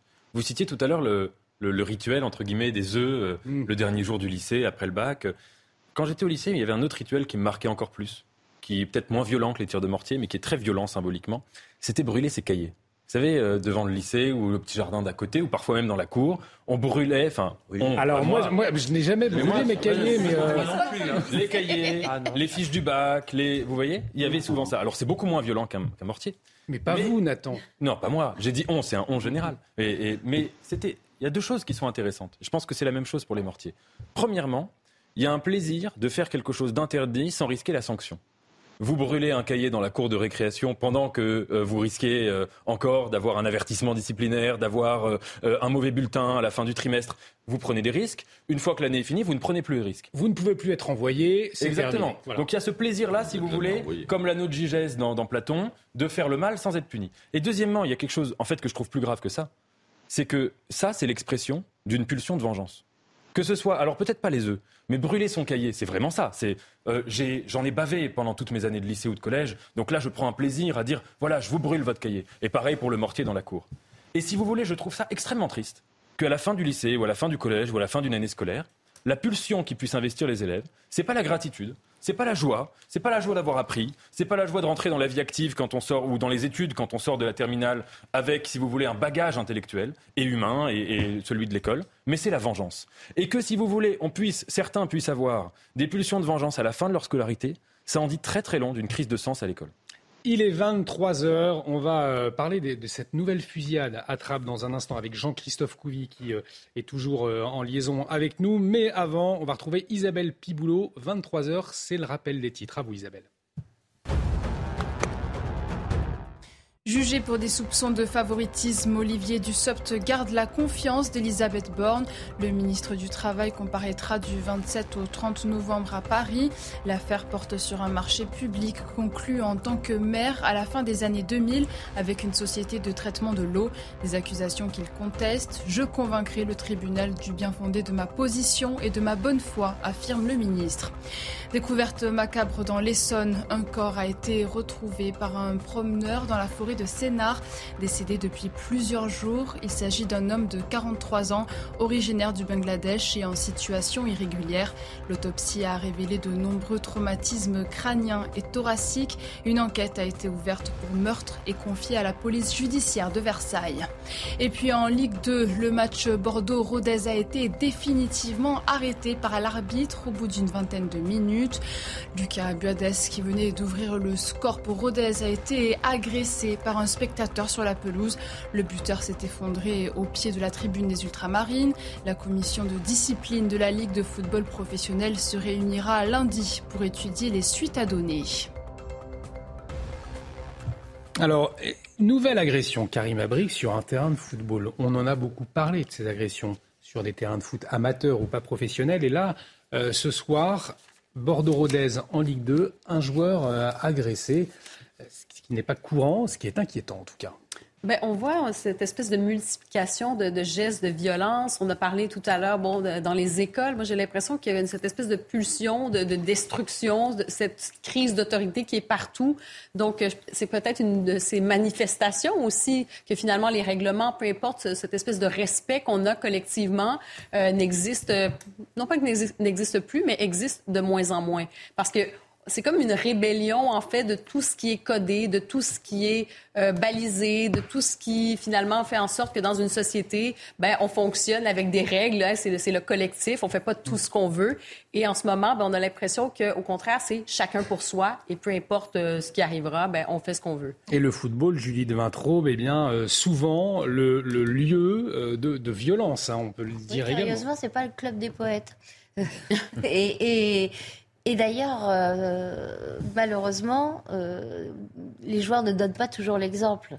Euh, on, a des, cas de comportement de joueurs qui sont absolument semblables à ce que Karima décrit. C'est-à-dire, je veux tout de suite, je, prends quand c'est une femme, y compris par la force. la violence n'est pas absente non plus. Or, les joueurs à cause de l'audience qu'ils ont, de l'influence qu'ils ont sur les jeunes, devraient euh, s'attacher à être euh, exemplaires. Donc je rajouterais à toutes ces institutions euh, qui s'écroulent à aux, parents qui, n'élèvent pas correctement leurs enfants le cas échéant, eh bien c'est ces joueurs qui, donnent le mauvais exemple. puis on peut se questionner aujourd'hui à savoir est-ce que finalement pour certaines personnes on est en train d'ériger la violence comme une nouvelle valeur positive? Ben, c'est inquiétant, mais c'est un peu ce qu'on voit en ce moment. Je crois que la nouvelle valeur qui malheureusement émerge, c'est celle de l'impunité. C'est-à-dire que ce soit les vélos qui brûlent les feux rouges, ou les agressions dans les stades, ou le tir de mortier d'artifice dans une école, le liant, l'élément commun à chaque fois, c'est l'impunité. Regardez, un, mortier d'artifice, c'est interdit à la vente. C'est 7500 euros d'amende si vous en achetez, 15 000 euros si vous l'achetez sur Internet. Par contre, vous allez sur les réseaux sociaux, sur TikTok et autres, vous en trouvez en deux minutes. Est-ce qu'une fois, ces enfants, ces adolescents sont, interpellés et condamnés à ces amendes parce qu'ils les détiennent? Jamais. Est-ce que lorsqu'ils tirent avec un mortier d'artifice sur quelqu'un, ils sont poursuivis pour tentative d'homicide? Jamais. Les juges qualifient en trouble à l'ordre public. Donc au maximum, ils prennent trois mois de prison avec sursis, qu'ils feront jamais. Mais par contre, s'ils étaient poursuivis pour homicide, ce qui paraît logique, eh bien dans ces cas, ils iraient aux assises, ils risqueraient 30 ans. Peut-être qu'ils se calmeraient avec les mortiers d'artifice. Donc, on, on a créé cette société finalement par en réalité passivité et faiblesse de l'État, cette société dans laquelle tout le monde croit qu'il peut faire ce qu'il veut. Et donc ce dont on discute depuis tout à l'heure, c'est ça. C'est-à-dire que les catégories, les différentes catégories de Français font ce qu'ils veulent. Mais ce qui est intéressant, en fait, sur, euh, par exemple, si on revient sur les jeunes en, tant que tels, avec mm. les tirs de mortier, c'est qu'on n'est plus dans simplement la pulsion de la rébellion de cet âge-là, mais on est quand même dans, je trouve, la symbolique, c'est l'attaque contre l'institution. Elle, est, elle est euh, manifeste, je veux dire, c'est à l'intérieur de, bon, dans la cour, dans l'école, on veut détruire l'institution. Et je pense qu'aujourd'hui, ça, ça peut être inquiétant. En tout cas, le club va porter plainte. La commission de discipline, euh, Johan, se réunira euh, ce lundi. Euh, on s'achemine vers une défaite tapis vert des Girondins de Bordeaux. Euh, le club qui condamne fermement ce geste et entend faire défendre ses droits. Le club portera bien sûr plainte contre ce supporter. Voilà le communiqué de presse. En tout cas, nouvelle violence, je le disais, dans, le monde du, football. Et on imagine une vidéo qui va tourner sur les réseaux sociaux. Mhm. Et on imagine aussi peut-être, pourquoi pas, des, mauvaises idées pour certains. Ce qui est dramatique, c'est que ces footballeurs sont souvent des exemples pour euh, la jeunesse, pour les plus jeunes. Euh, ils sont érigés effectivement en, modèle, modèle de réussite, etc. Et, quand on a un modèle, parfois on cherche à le copier et on, peut essayer de relativiser aussi. On se dit, bah écoutez, euh, un tel qui est très célèbre et que j'aime beaucoup a agressé quelqu'un. Bon, après tout, c'est se faire justice soi-même. Finalement, c'est autorisé. si lui le fait, pourquoi moi je le ferai pas? Enfin, vous, voyez un peu ce qui peut se passer dans la tête de, de jeunes personnes qui adulent ces joueurs de foot et qui voient là qu'ils se conduisent de cette manière-là. Quand on est un, modèle, quand on a la chance d'appartenir à un club, à un grand club, eh bien on, doit effectivement se comporter de manière exemplaire. Donc souhaitons que euh, la justice effectivement là fasse preuve de sévérité et, peut-être euh, fasse un, exemple de ce cas-là avec une, sanction qui soit sévère parce que encore une fois ces personnes-là euh, ont une influence sur la société et sur notre jeunesse. Donc, ils n'ont aucune circonstance atténuante. Je vous propose de parler économie à présent dans un instant avec la note de la France maintenue. Hein, ce soir, l'exécutif sous on va en parler dans un instant, mais on est toujours avec Jean-Christophe euh, Couvier et on va revenir sur cette nouvelle fusillade en France. Alors après Nice, Grenoble, Nantes, Nantua cette semaine, eh bien la ville de Trappes dans les Yvelines cette nuit, euh, théâtre d'une nouvelle fusillade. Les agresseurs seraient deux. Ils auraient tiré sept coups de feu avec une arme de poing, puis ensuite pris la euh, fuite en scooter. Ils n'ont pas été identifiés. Les précisions sur place de Célia Barotte. Les tirs ont été entendus près du square de la commune de Paris. Selon une source policière, il s'agit d'un gros point de deal dans le secteur. En sortant du commissariat qui se situe à quelques centaines de mètres d'ici, des policiers ont aperçu deux hommes sur un scooter MP3. Le véhicule a alors été pris en chasse par les forces de l'ordre. Les forces de l'ordre n'ont pas réussi à rattraper ce véhicule. L'équipage s'est ensuite rendu rue des Épices où des euh, traces de sang au sol et des douilles de balles ont été retrouvées. Quatre blessés par balles euh, ont été signalés par la police. Elles sont toutes âgées d'une vingtaine d'années. Parmi les victimes, deux personnes seraient, euh, feraient partie de la même famille.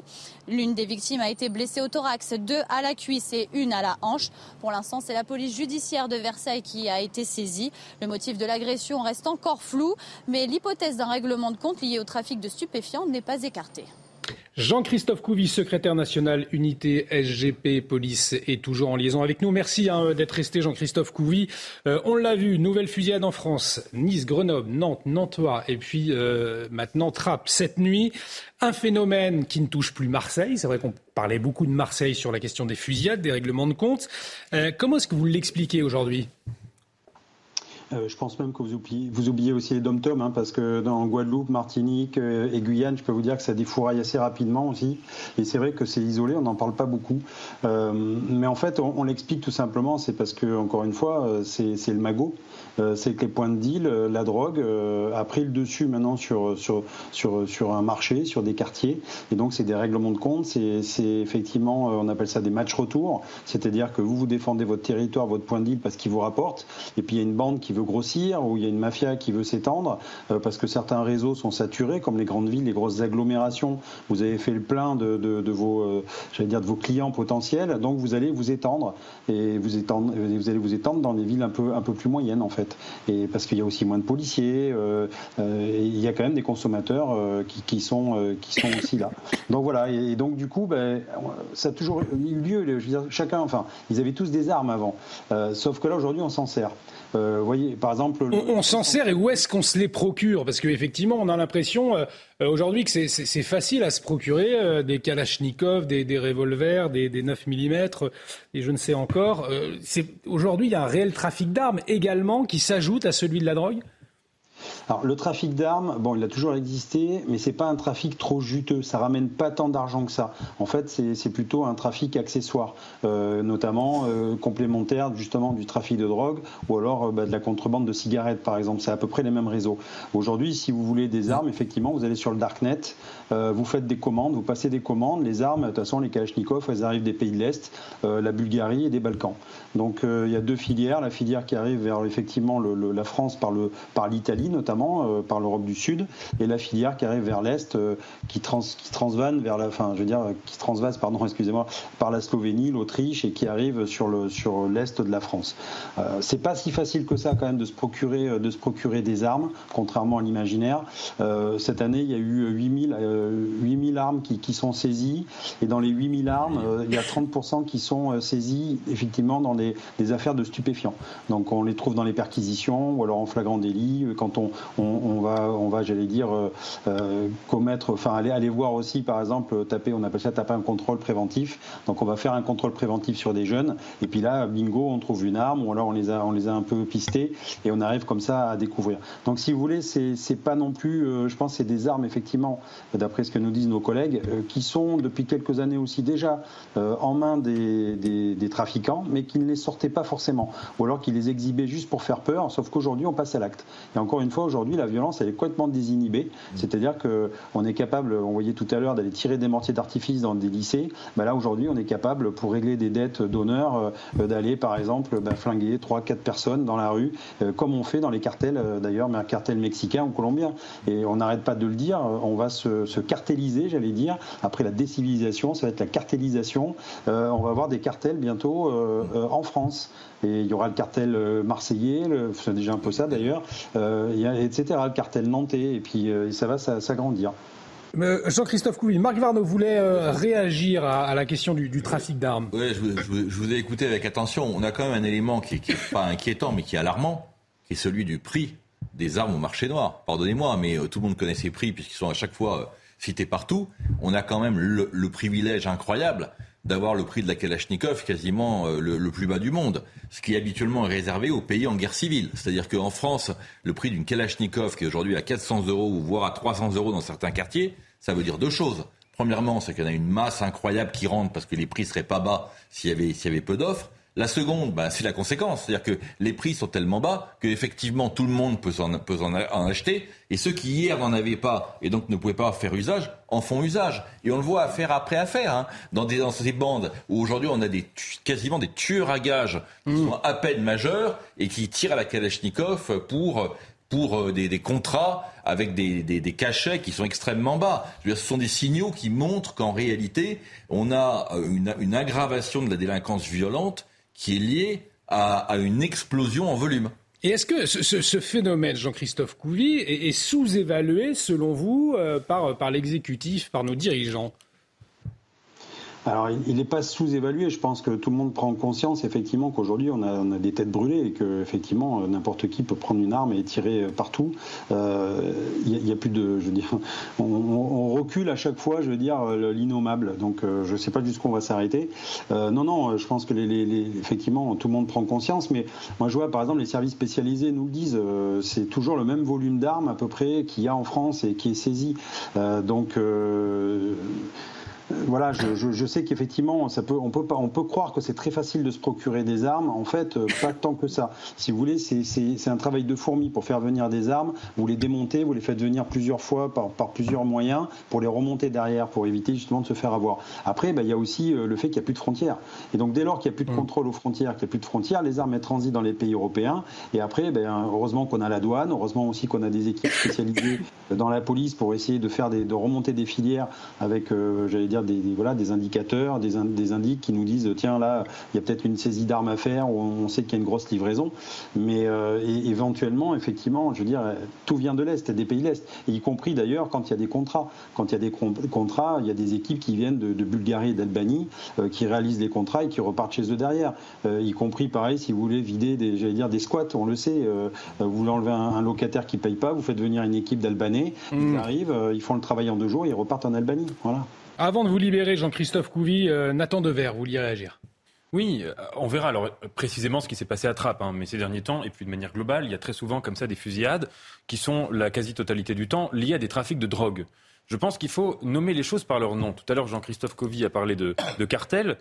Euh, il me semble quand même que ces phénomènes sont des phénomènes qui sont de type mafieux. Ça veut dire que vous avez des organisations qui génèrent de l'argent, et cet argent, des économies parallèles, illégales, et cet argent euh, est organisé de manière mafieuse et ça conduit à des violences. Moi, quand il y a des fusillades comme ça, je poserai toujours, vous savez, c'est l'adage sur le sage qui montre la lune et l'imbécile qui regarde le doigt. Il me semble que là, la position, qui est la position entre guillemets du sage, entre guillemets, c'est d'essayer de se dire d'où vient cet argent avec quel argent a été acheté ces armes? Qui a permis d'acheter ces armes qui ont fait couler du sang? Et en l'occurrence, tout le temps, hein, euh, en tout cas à chaque fois que ce sont des trafiquants de drogue qui sont impliqués, cet argent vient des consommateurs. Donc me semble-t-il à un moment, il faut quand même poser, il faut ouvrir un grand débat politique en France sur la question de la drogue. Je rappelle qu'on est un des pays d'Europe, voire le pays d'Europe, qui a la consommation de cannabis la plus élevée. On est un des pays d'Europe qui a la législation sur le cannabis aussi la plus dure.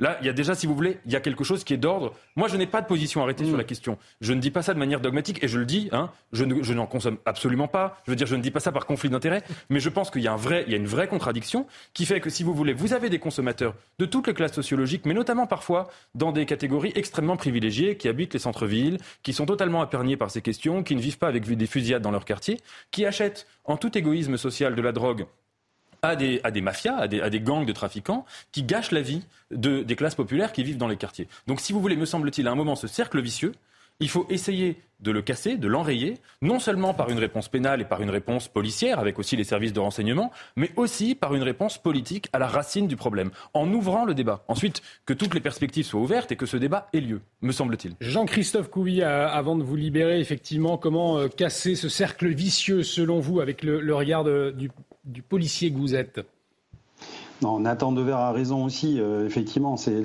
la loi de l'offre et la demande. Euh, voilà, euh, ça c'est, je veux dire, tout, tout, business, il y a toujours l'offre et la demande. Et donc, si on arrive à tarir justement la demande, ben, il y a moins d'offres. Donc ça tombe. Après, il faut aussi, j'allais dire, moi je suis désolé, mais il faut mettre les moyens. Moi, je suis, si vous, par exemple, vous vous, vous, faites, vous omettez de remplir votre feuille d'impôt, vous, vous, vous, prenez un procès verbal, je peux vous dire que vous allez le payer. ces gens-là en fait, euh, je pense qu'il faut lâcher le fisc aussi. C'est-à-dire qu'il faut vraiment euh, les attaquer au portefeuille. Euh, comment, comment ils peuvent avoir une vie extraordinaire avec des grosses bagnoles, des, chaussures qui valent 500-600 euros en touchant le RSA ou alors habitant dans des, dans des endroits, dans des HLM. Enfin, je veux dire, à un moment donné, il faut aussi ouvrir les yeux. On a laissé un peu trop faire à acheter la paix sociale. Aujourd'hui, bah, effectivement, ils ont fait le plein. Il faut savoir que le trafic de drogue en France, c'est à peu près 3 milliards et demi d'euros et on comptabilise dans le PIB. C'est quand même dingue. C'est-à-dire que l'État blanchit lui-même quelque part l'argent de la drogue en le comptant dans le PIB. Donc euh, voilà où on en est. Donc effectivement, tarir, j'allais dire la source. Après, s'attaquer aussi peut-être euh, à savoir d'où vient euh, le cannabis et, la cocaïne. Voilà, c'est des pays aussi pas très loin de la France, de l'autre côté de la Méditerranée. Bon, ben là, il va falloir peut-être un jour aussi muscler un petit peu peut-être notre, si on peut, bien sûr, parce que j'ai l'impression qu'on peut plus grand-chose dans le monde maintenant quand on est français. Mais si au moins on peut quand même, voilà, juguler ce trafic et travailler de, de concert avec les pays producteurs. Merci beaucoup Jean-Christophe Couvi euh, d'avoir été en liaison avec nous ce soir sur CNews. Jean-Christophe Couvi, secrétaire national unité euh, SGP Police. On va parler euh, économie dans un instant. Karim Abrik, vous vouliez ajouter un mot sur. oui, en fait, ça me faisait réfléchir. Il y a la question, bien sûr, des consommateurs qui doivent se, se, responsabiliser. On a parlé, bien sûr, de la répression, tout ça. Mais moi, je m'intéresse à cette culture, hein, cette culture un peu gangster qui a tendance à s'étendre un peu partout. On voit des jeunes qui sont très attirés par ça, par cette glorification euh, de la violence, cette glorification d'une sorte de masculinité qu'ils ne retrouvent pas manifestement ailleurs. Donc, on peut s'interroger là-dessus. Une sorte de crise de valeurs aussi, de hiérarchisation des valeurs. C'est-à-dire, oui, on parle de l'argent, ça peut être extrêmement payant, mais euh, ces jeunes qui ne voient pas à quel point, finalement, ils sont dans le court terme, parce que souvent, l'issue de tout ça, oui, ils vont peut-être faire de, beaucoup d'argent euh, sur une certaine période, mais ça se termine soit dans une prison, ou soit à la morgue. Donc, il y a ça aussi. Et euh, ils ne se rendent pas compte aussi, ces jeunes-là, qu'ils sont des pions dans un, dans finalement un commerce beaucoup plus large qui les dépasse. Donc, je pense qu'il y a un problème plus global sur l'éducation, sur ses valeurs et aussi euh, sur le côté sans scrupule de ces organisations qui vont les recruter de plus en plus jeunes. Euh, il a abondamment été euh, question de, ce jeune, je pense que c'était Matteo F, 18 ans, donc en lien avec... Tueur à gage. Oui, tueur à gage, déjà très, très jeune. Et plus que ça, quand je vous parlais de cette médiatisation, en fait, il, il allait sur les réseaux sociaux et se vanter de ses exploits morbides. Et euh, les organisations utilisent Snapchat, euh, Instagram pour vanter justement euh, ce, genre d'action, les, tueries, etc. Donc vraiment, il y, a, un enjeu ici de cette culture de gangster qui s'étend un petit peu partout et qui attire les jeunes. Judith Vintraube et Marc Varnaud pour le mot de la fin, puisqu'on va parler économie. Pascal de Lima qui nous attend, qui sera en liaison avec nous. Oui, il me semble qu'en corollaire de cette culture de gangster, il y a l'idée que travailler à l'école, ça ne sert à rien. Mhm il y a un discours euh, victimaire qui a été qui est véhiculé par euh, euh, notamment certaines associations antiracistes, parce que les jeunes en question souvent sont des descendants d'immigrés ou étrangers eux-mêmes. Enfin, il y a une énorme proportion de descendants deuxième ou troisième ou quatrième génération d'immigrés. Et certaines associations, certains médias euh, certains politiques s'adressent à eux en leur disant pour vous, pour vous, de toute façon, c'est fichu, c'est même pas la peine d'étudier.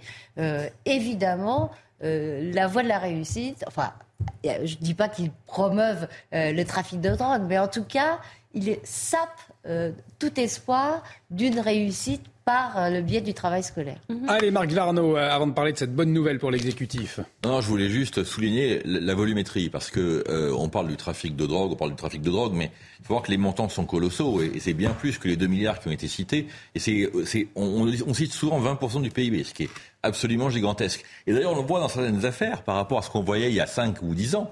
Je me souviens d'une affaire à Villeurbanne qu'on a, qu'on a commenté ici il y a un ou deux mois, où sur un point de deal, la police a saisi un million d'euros.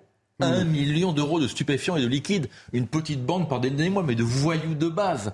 Alors forcément, lorsque vous voyez ces volumes, cet argent aujourd'hui, eh ben, ça fait naître des vocations. Et la Kalachnikov, ça y va gaiement. Pardonnez-moi. Et on a sous-estimé en réalité le développement du trafic mmh. de drogue. Et on s'est retrouvé, on se retrouve aujourd'hui face à un problème, je ne veux pas dire qui est insoluble, mais qui est à une échelle qui va être compliquée à résoudre. Effectivement, et à, l'échelle internationale d'ailleurs, il va falloir trouver euh, ce sur le volet diplomatique, également des, accords pour euh, lutter contre ce trafic de drogue qui gangrène de plus en plus la France. On en vient, je vous le disais, euh, à cette bonne nouvelle pour l'exécutif, puisque l'agence de notation Standard Poor's vient de rendre sa note sur l'économie française.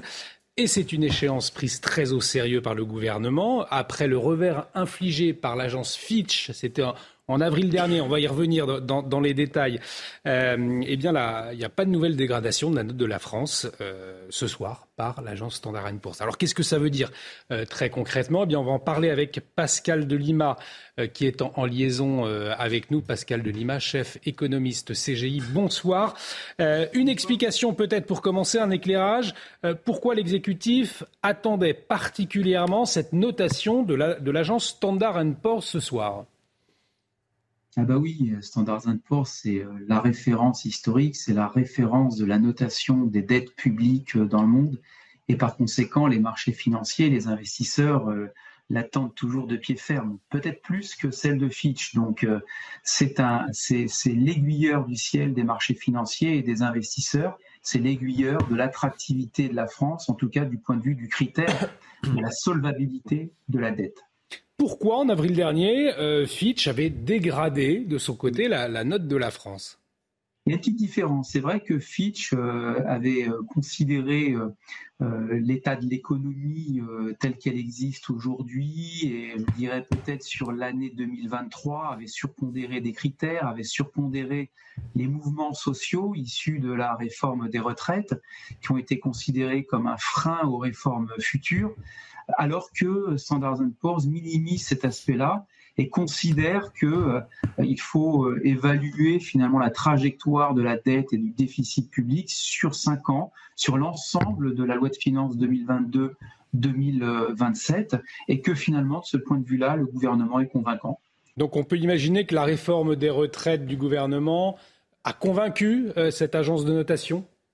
Oui, c'est ça qui est un petit peu surprenant. On est un petit peu embêté, hein, les économistes. On aurait aimé pour avoir un discours plus catastrophique que, finalement Standard Poor's baisse aussi sa note. Ça nous aurait permis d'être plus cohérents. Là, on est un petit peu. Mais bon, il y a des différences entre les deux. Mais en tout cas, Standard Poor's, c'est sûr, euh, considère que la réforme des retraites est une bonne chose et que euh, on va véritablement rentrer dans les clous de Bruxelles à 2027, 108% euh, de dette par rapport au PIB et 2,7% de déficit, alors que ce n'est pas le cas évidemment de, euh, de Fitch qui au contraire considérait que la retraite avait entraîné trop de mouvements sociaux, notamment sociaux, pardon. Et puis donc euh, on a aussi une ultime différence, c'est que euh, Standard Poor's considère que le, le quoi qu'il en coûte énergétique va finalement se terminer. Ce qui n'était pas le cas de Fitch, qui considérait au contraire que le quoi qu'il en coûte allait continuer.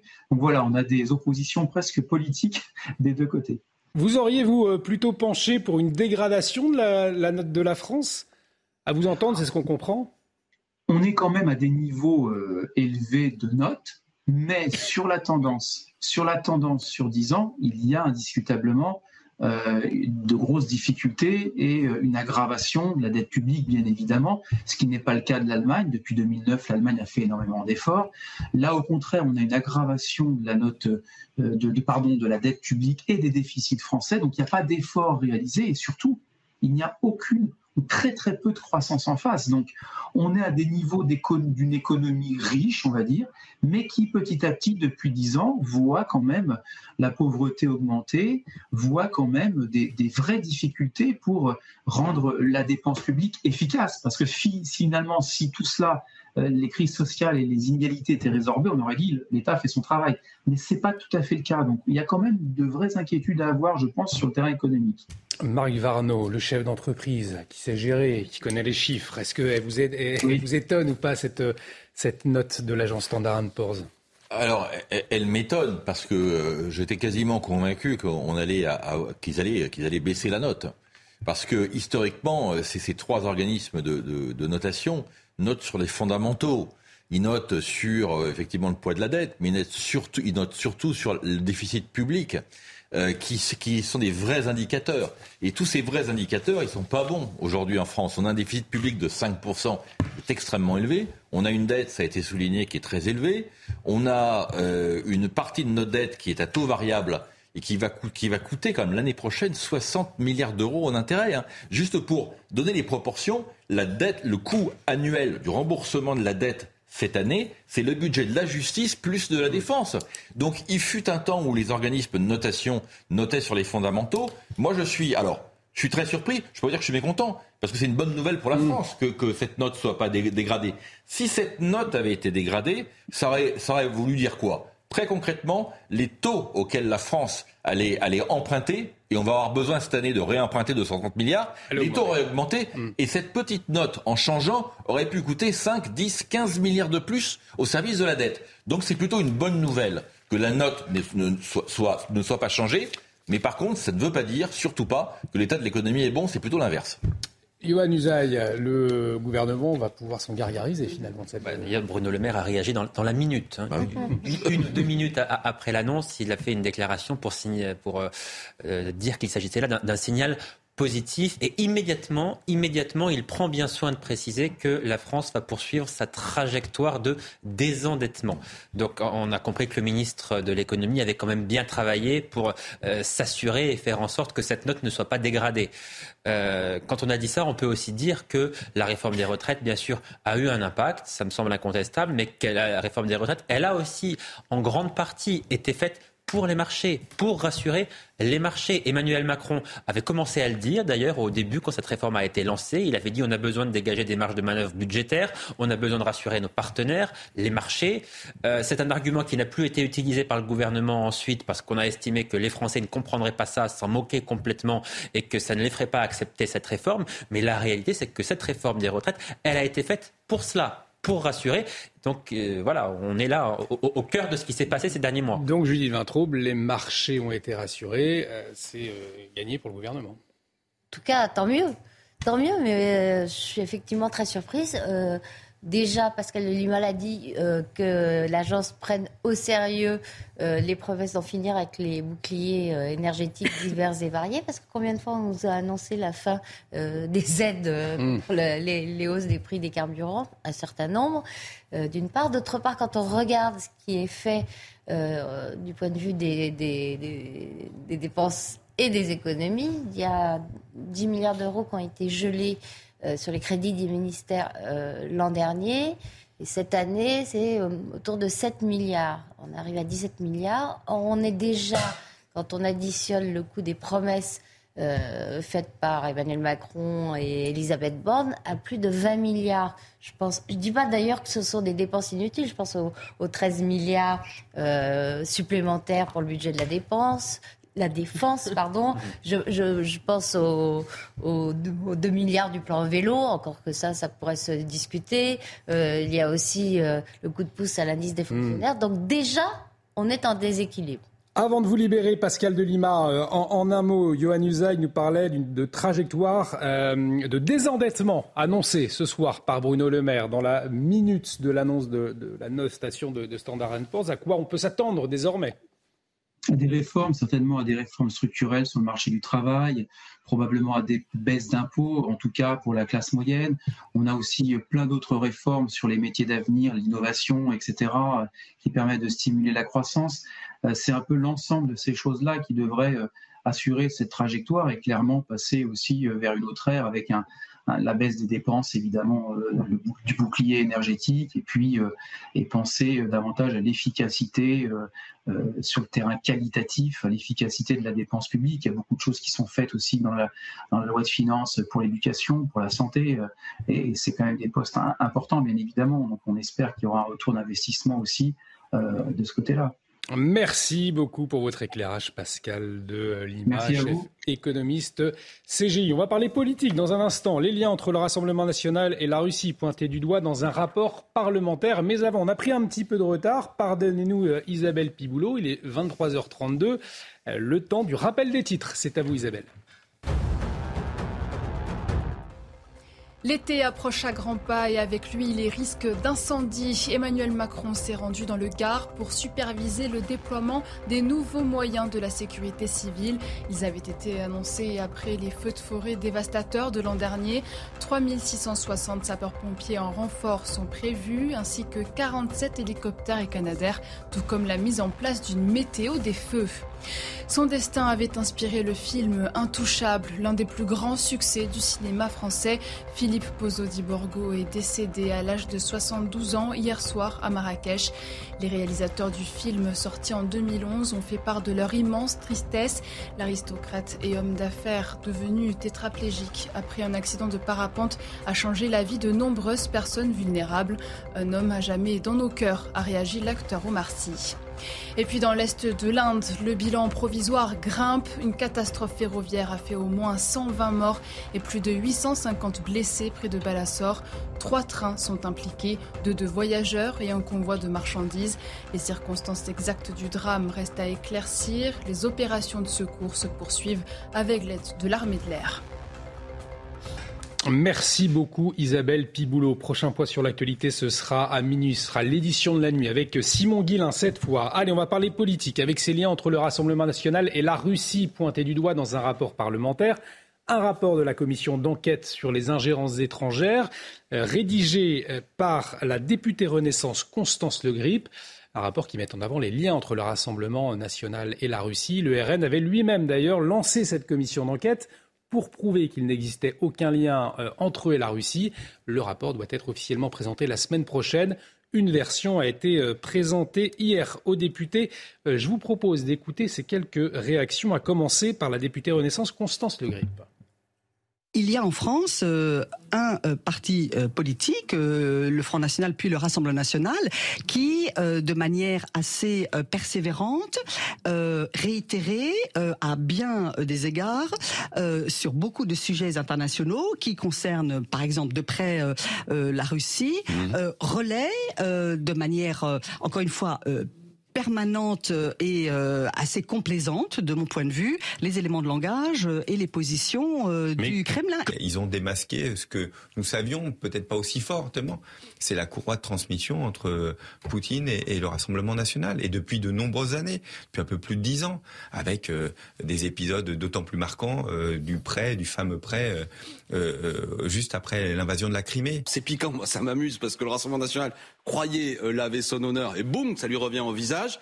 Mais là où le rapport il est faiblard, c'est que faire croire que dans ce pays le, problème d'ingérence étrangère viendrait uniquement, de la Russie. des prêts contractés par le Rassemblement national, alors qu'on ferme les yeux sur toute une série d'interventions, y compris de pays amis comme les États-Unis qui ont espionné, etc.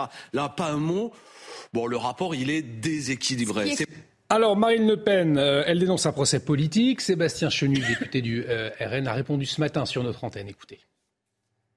Je rappelle que la DGSI, euh, TRACFIN, la Commission nationale des comptes de campagne ont expliqué qu'il y avait zéro ingérence et zéro contrepartie du Rassemblement national vis-à-vis d'une quelconque puissance étrangère. Donc les choses sont claires. Marine Le Pen s'est prononcée sous serment.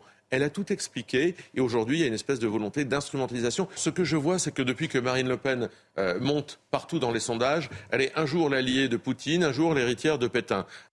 Alors, Johan Usaï, vous êtes un, peu euh, renseigné sur ce rapport, même s'il n'a pas été euh, publié. Alors, effectivement, est-ce qu'on peut dire que le RN est une courroie de transmission de la Russie. Est-ce que c'est ce que révèle clairement ou pas ce rapport où il y a quand même une dimension un peu procès politique? C'est ce que dit Marine Le Pen. Non, alors attendez, le rapport, il n'a pas été publié, mm. donc je me garderai bien de porter un jugement sur ce rapport. Ce que je peux vous dire, c'est qu'effectivement, Constance Le Grip, qui est la rapporteure de, de, ce texte, hein, euh, utilise des mots, effectivement, une expression courroie de transmission. C'est une accusation qui est extrêmement grave parce qu'elle concerne d'abord euh, une personnalité politique qui a été au second tour de l'élection présidentielle et qui est éventuellement en capacité de gagner la prochaine. Bon, donc euh, ça signifie cette accusation en fait que Marine Le Pen, elle serait davantage au service de la Russie euh, qu'au service de la France. Donc c'est une accusation qui est gravissime.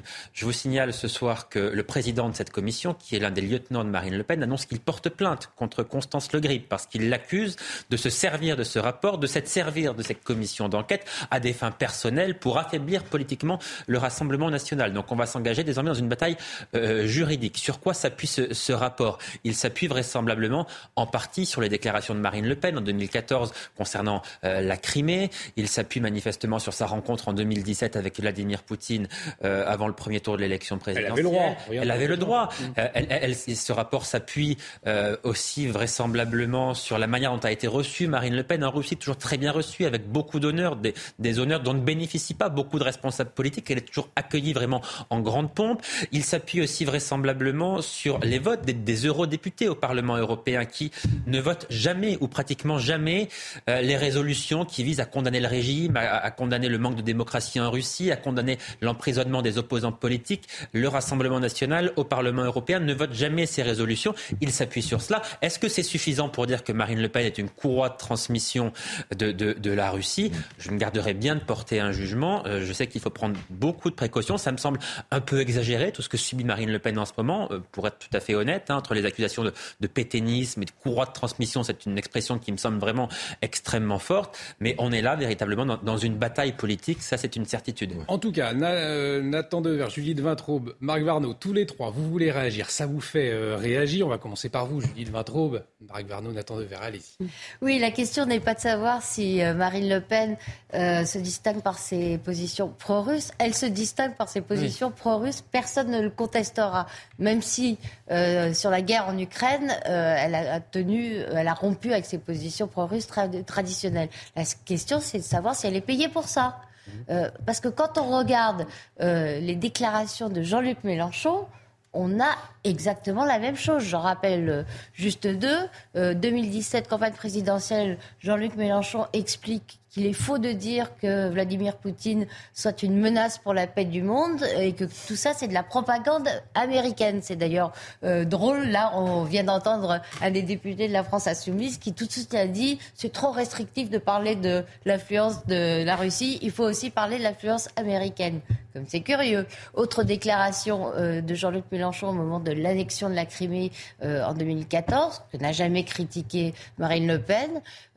Jean-Luc Mélenchon, lui, euh, ne la critiquait pas et parlait surtout euh, du gouvernement néo-nazi euh, ukrainien qui protestait contre l'invasion de, la Crimée. Marc Varnon, Deux exemples. La, seule chose, c'est que Jean-Luc Mélenchon et la France Insoumise n'ont pas contracté de prêt euh, auprès d'une agence, d'une banque russe. Mais si Marine Le Pen l'a fait, il faut préciser que c'est parce qu'elle n'a pas pu le faire en France. Hein. Elle a essayé de contracter un prêt en France. Toutes les banques l'ont refusé. C'est pourquoi elle s'est tournée vers une banque étrangère. Et la, la question de, de, de, permettre à tous les, les, partis de pouvoir emprunter en France, elle aussi, elle se pose. Marc Varno. Absolument. Bah, euh, il y a plusieurs angles. Moi, il y a un angle qui quand même m'intéresse, c'est que la semaine dernière, on a Olivier Dussopt qui, qui déclare que Marine Le Pen finalement est plus républicaine que certains euh, députés de gauche. Donc on encense le Rassemblement national. Lundi, on a Madame Borne qui dit que les racines du, du RN, c'est Pétain. Aujourd'hui, on parle euh, euh, d'un rapport qui met en cause finalement euh, la probité et l'honnêteté intellectuelle de Marine Le Pen, qui est décrite comme une pro-russe jusqu'au jusqu'au dernier, la dernière goutte de sang. Non mais la semaine prochaine, on va nous dire quoi? Que Bardella est le fils caché de Georges Marchais?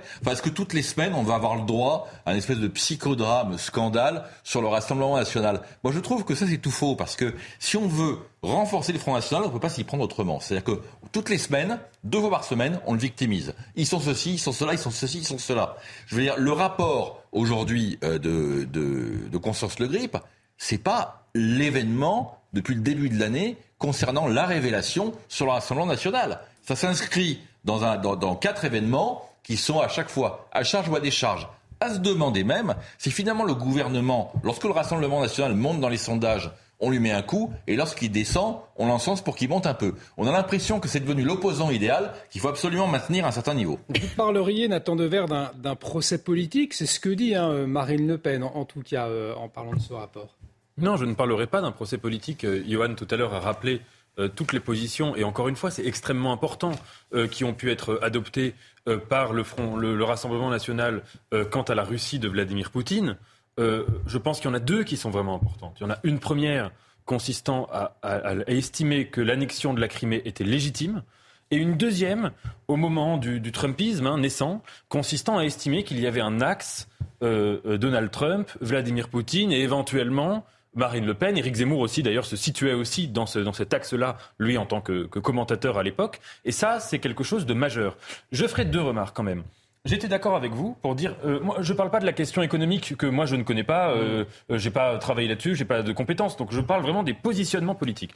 J'étais d'accord avec vous pour dire que l'honnêteté commande de dire que Marine Le Pen et le, Rassemblement national n'est pas euh, le seul parti à avoir tenu ces positions-là quant à Vladimir Poutine. Que, en effet, vous avez cité plusieurs positions de Jean-Luc Mélenchon. Mon avis, il y en a une troisième qu'il faut rappeler, c'est quand il avait dit, dans une émission bien connue, il avait dit que Vladimir Poutine réglait le problème en Syrie. Euh, au moment de la guerre de Syrie. Ça, c'est quelque chose quand même d'incroyable. Mm. Et je dirais que j'ai été, je suis un peu choqué par la phrase de M. Corbière, où il met sur le même plan le fait d'avoir des gens qui ont des positions pro-américaines et avoir des positions pro-russes. Il me semble qu'aujourd'hui, il y a trois pays dont il faut vraiment étudier les ingérences, au moins politiques. Hein. Je ne parle pas de l'économie. Il y a les Russes, les positions pro-chinoises. Il y a beaucoup de gens en France, notamment même dans les élites politiques, qui commencent à faire beaucoup euh, l'apologie euh, du régime chinois, et on sait très bien ce que ça veut dire, et euh, les positions aussi pro-turques, entre autres choses.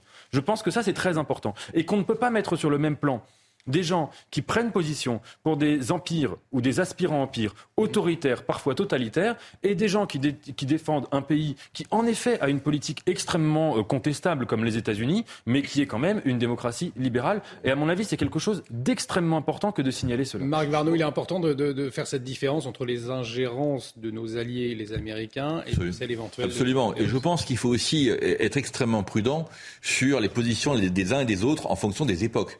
C'est-à-dire que jusqu'à euh, la guerre en Ukraine, euh, il y avait une partie de la classe politique, des mmh. historiens, qui considéraient que la Crimée était russe avant tout, et que voilà, il y avait un vrai débat. Aujourd'hui, la Russie ayant envahi l'Ukraine, forcément, euh, c'est quelque chose qui, qui n'est pas acceptable et qui n'est pas discutable mais qui n'est plus acceptable et qui n'est plus discutable. Donc là, il faut être quand même très prudent parce qu'aujourd'hui, effectivement, il est de bon ton d'être euh, d'être anti-russe et je suis le premier à trouver scandaleux ce qui se passe, mais il faut aussi être prudent parce que les positions des uns des autres en 2015 ou en 2016 ne peuvent pas être comparées à celles d'aujourd'hui. Mm. Le contexte est différent. Karim Abrik, peut-être votre regard, vous, de, euh, de, de, Québécois sur cette affaire, sur ce lien entre le RN et la Russie? Non, mais moi, je le vois aussi. Euh, il y a deux choses. Je vois sur la question du financement et je vois aussi qu'il y a un avant-après euh, l'Ukraine. Donc, après cette invasion, et c'est un peu partout. Je, pense a plusieurs pays. Rappelez-vous, même après l'annexion de la Crimée, euh, il était pas. Oui, bon, il y a eu certaines sanctions, tout ça, pour, pour certains pays, mais il n'y a pas eu complètement de, de, retrait ou de vraiment de, plus de relations diplomatiques avec la Russie. Donc, non, on était vraiment. C'est pratiquement un autre monde il y a quelques années seulement. Alors, je pense que je ferais la distinction entre le, avant l'invasion et aujourd'hui, où tant de pays, tant de politiques louangeaient même Vladimir Poutine, hein, on parlait presque de la, Russie de, cette grandeur qui était retrouvée, tout ça. Donc, je, parle de plusieurs pays, même en Occident, ailleurs, pas juste en France. Alors, je pense qu'il faut faire la distinction. Et il y a un vrai sujet sur le financement, c'est-à-dire sur les banques de France qui ont refusé effectivement des prêts au Rassemblement national. Alors, que fait-on pour la suite hmm. des choses? Parce que ça peut poser, ben, en effet, un enjeu de, sur la sécurité même nationale, quand on, sur les relations diplomatiques éventuellement. Donc, il y a un vrai enjeu aussi sur cette question du financement. Et c'est sur cette euh, ouverture de débat que nous euh, concluons cette émission. Merci beaucoup, Karim Abrik. Pas d'ingérence québécoise sur ce, euh, autour de ce plateau, puisque nous sommes ravis de vous accueillir. J'espère bien, j'espère bien. merci beaucoup, Yohann Usaï. Merci, Karim Bonne relation diplomatique ici. c'est bon? Ça se passe bien, n'est-ce pas? Hein voilà. Merci. Merci Nathan Dever, merci, merci à vous. d'intro. Merci beaucoup euh, Marc Varnaud. Merci à vous de nous avoir suivis. L'actualité continue sur CNews. Euh, L'édition de la nuit, Simon Guillain, ce sera à minuit. Soir Info Week-end à revoir sur notre site en replay www.cnews.fr. Excellente soirée sur notre antenne, à très vite. Merci. When you make decisions for your company, you look for the no-brainers. And if you have a lot of mailing to do, stamps.com is the ultimate no-brainer. It streamlines your processes to make your business more efficient, which makes you less busy. Mail checks, invoices, legal documents, and everything you need to keep your business running with stamps.com. Seamlessly connect with every major marketplace and shopping cart. Schedule package pickups and see your cheapest and fastest shipping options from different carriers with rates up to 89% off USPS and UPS rates. And with the stamps.com mobile app, you can take care of mailing and shipping wherever you are. Make the same no-brainer decision as over 1 million other businesses with stamps.com. Sign up with code program for a 4-week trial plus free postage and a free digital scale. No long-term commitments or contracts. That's stamps.com. Code program.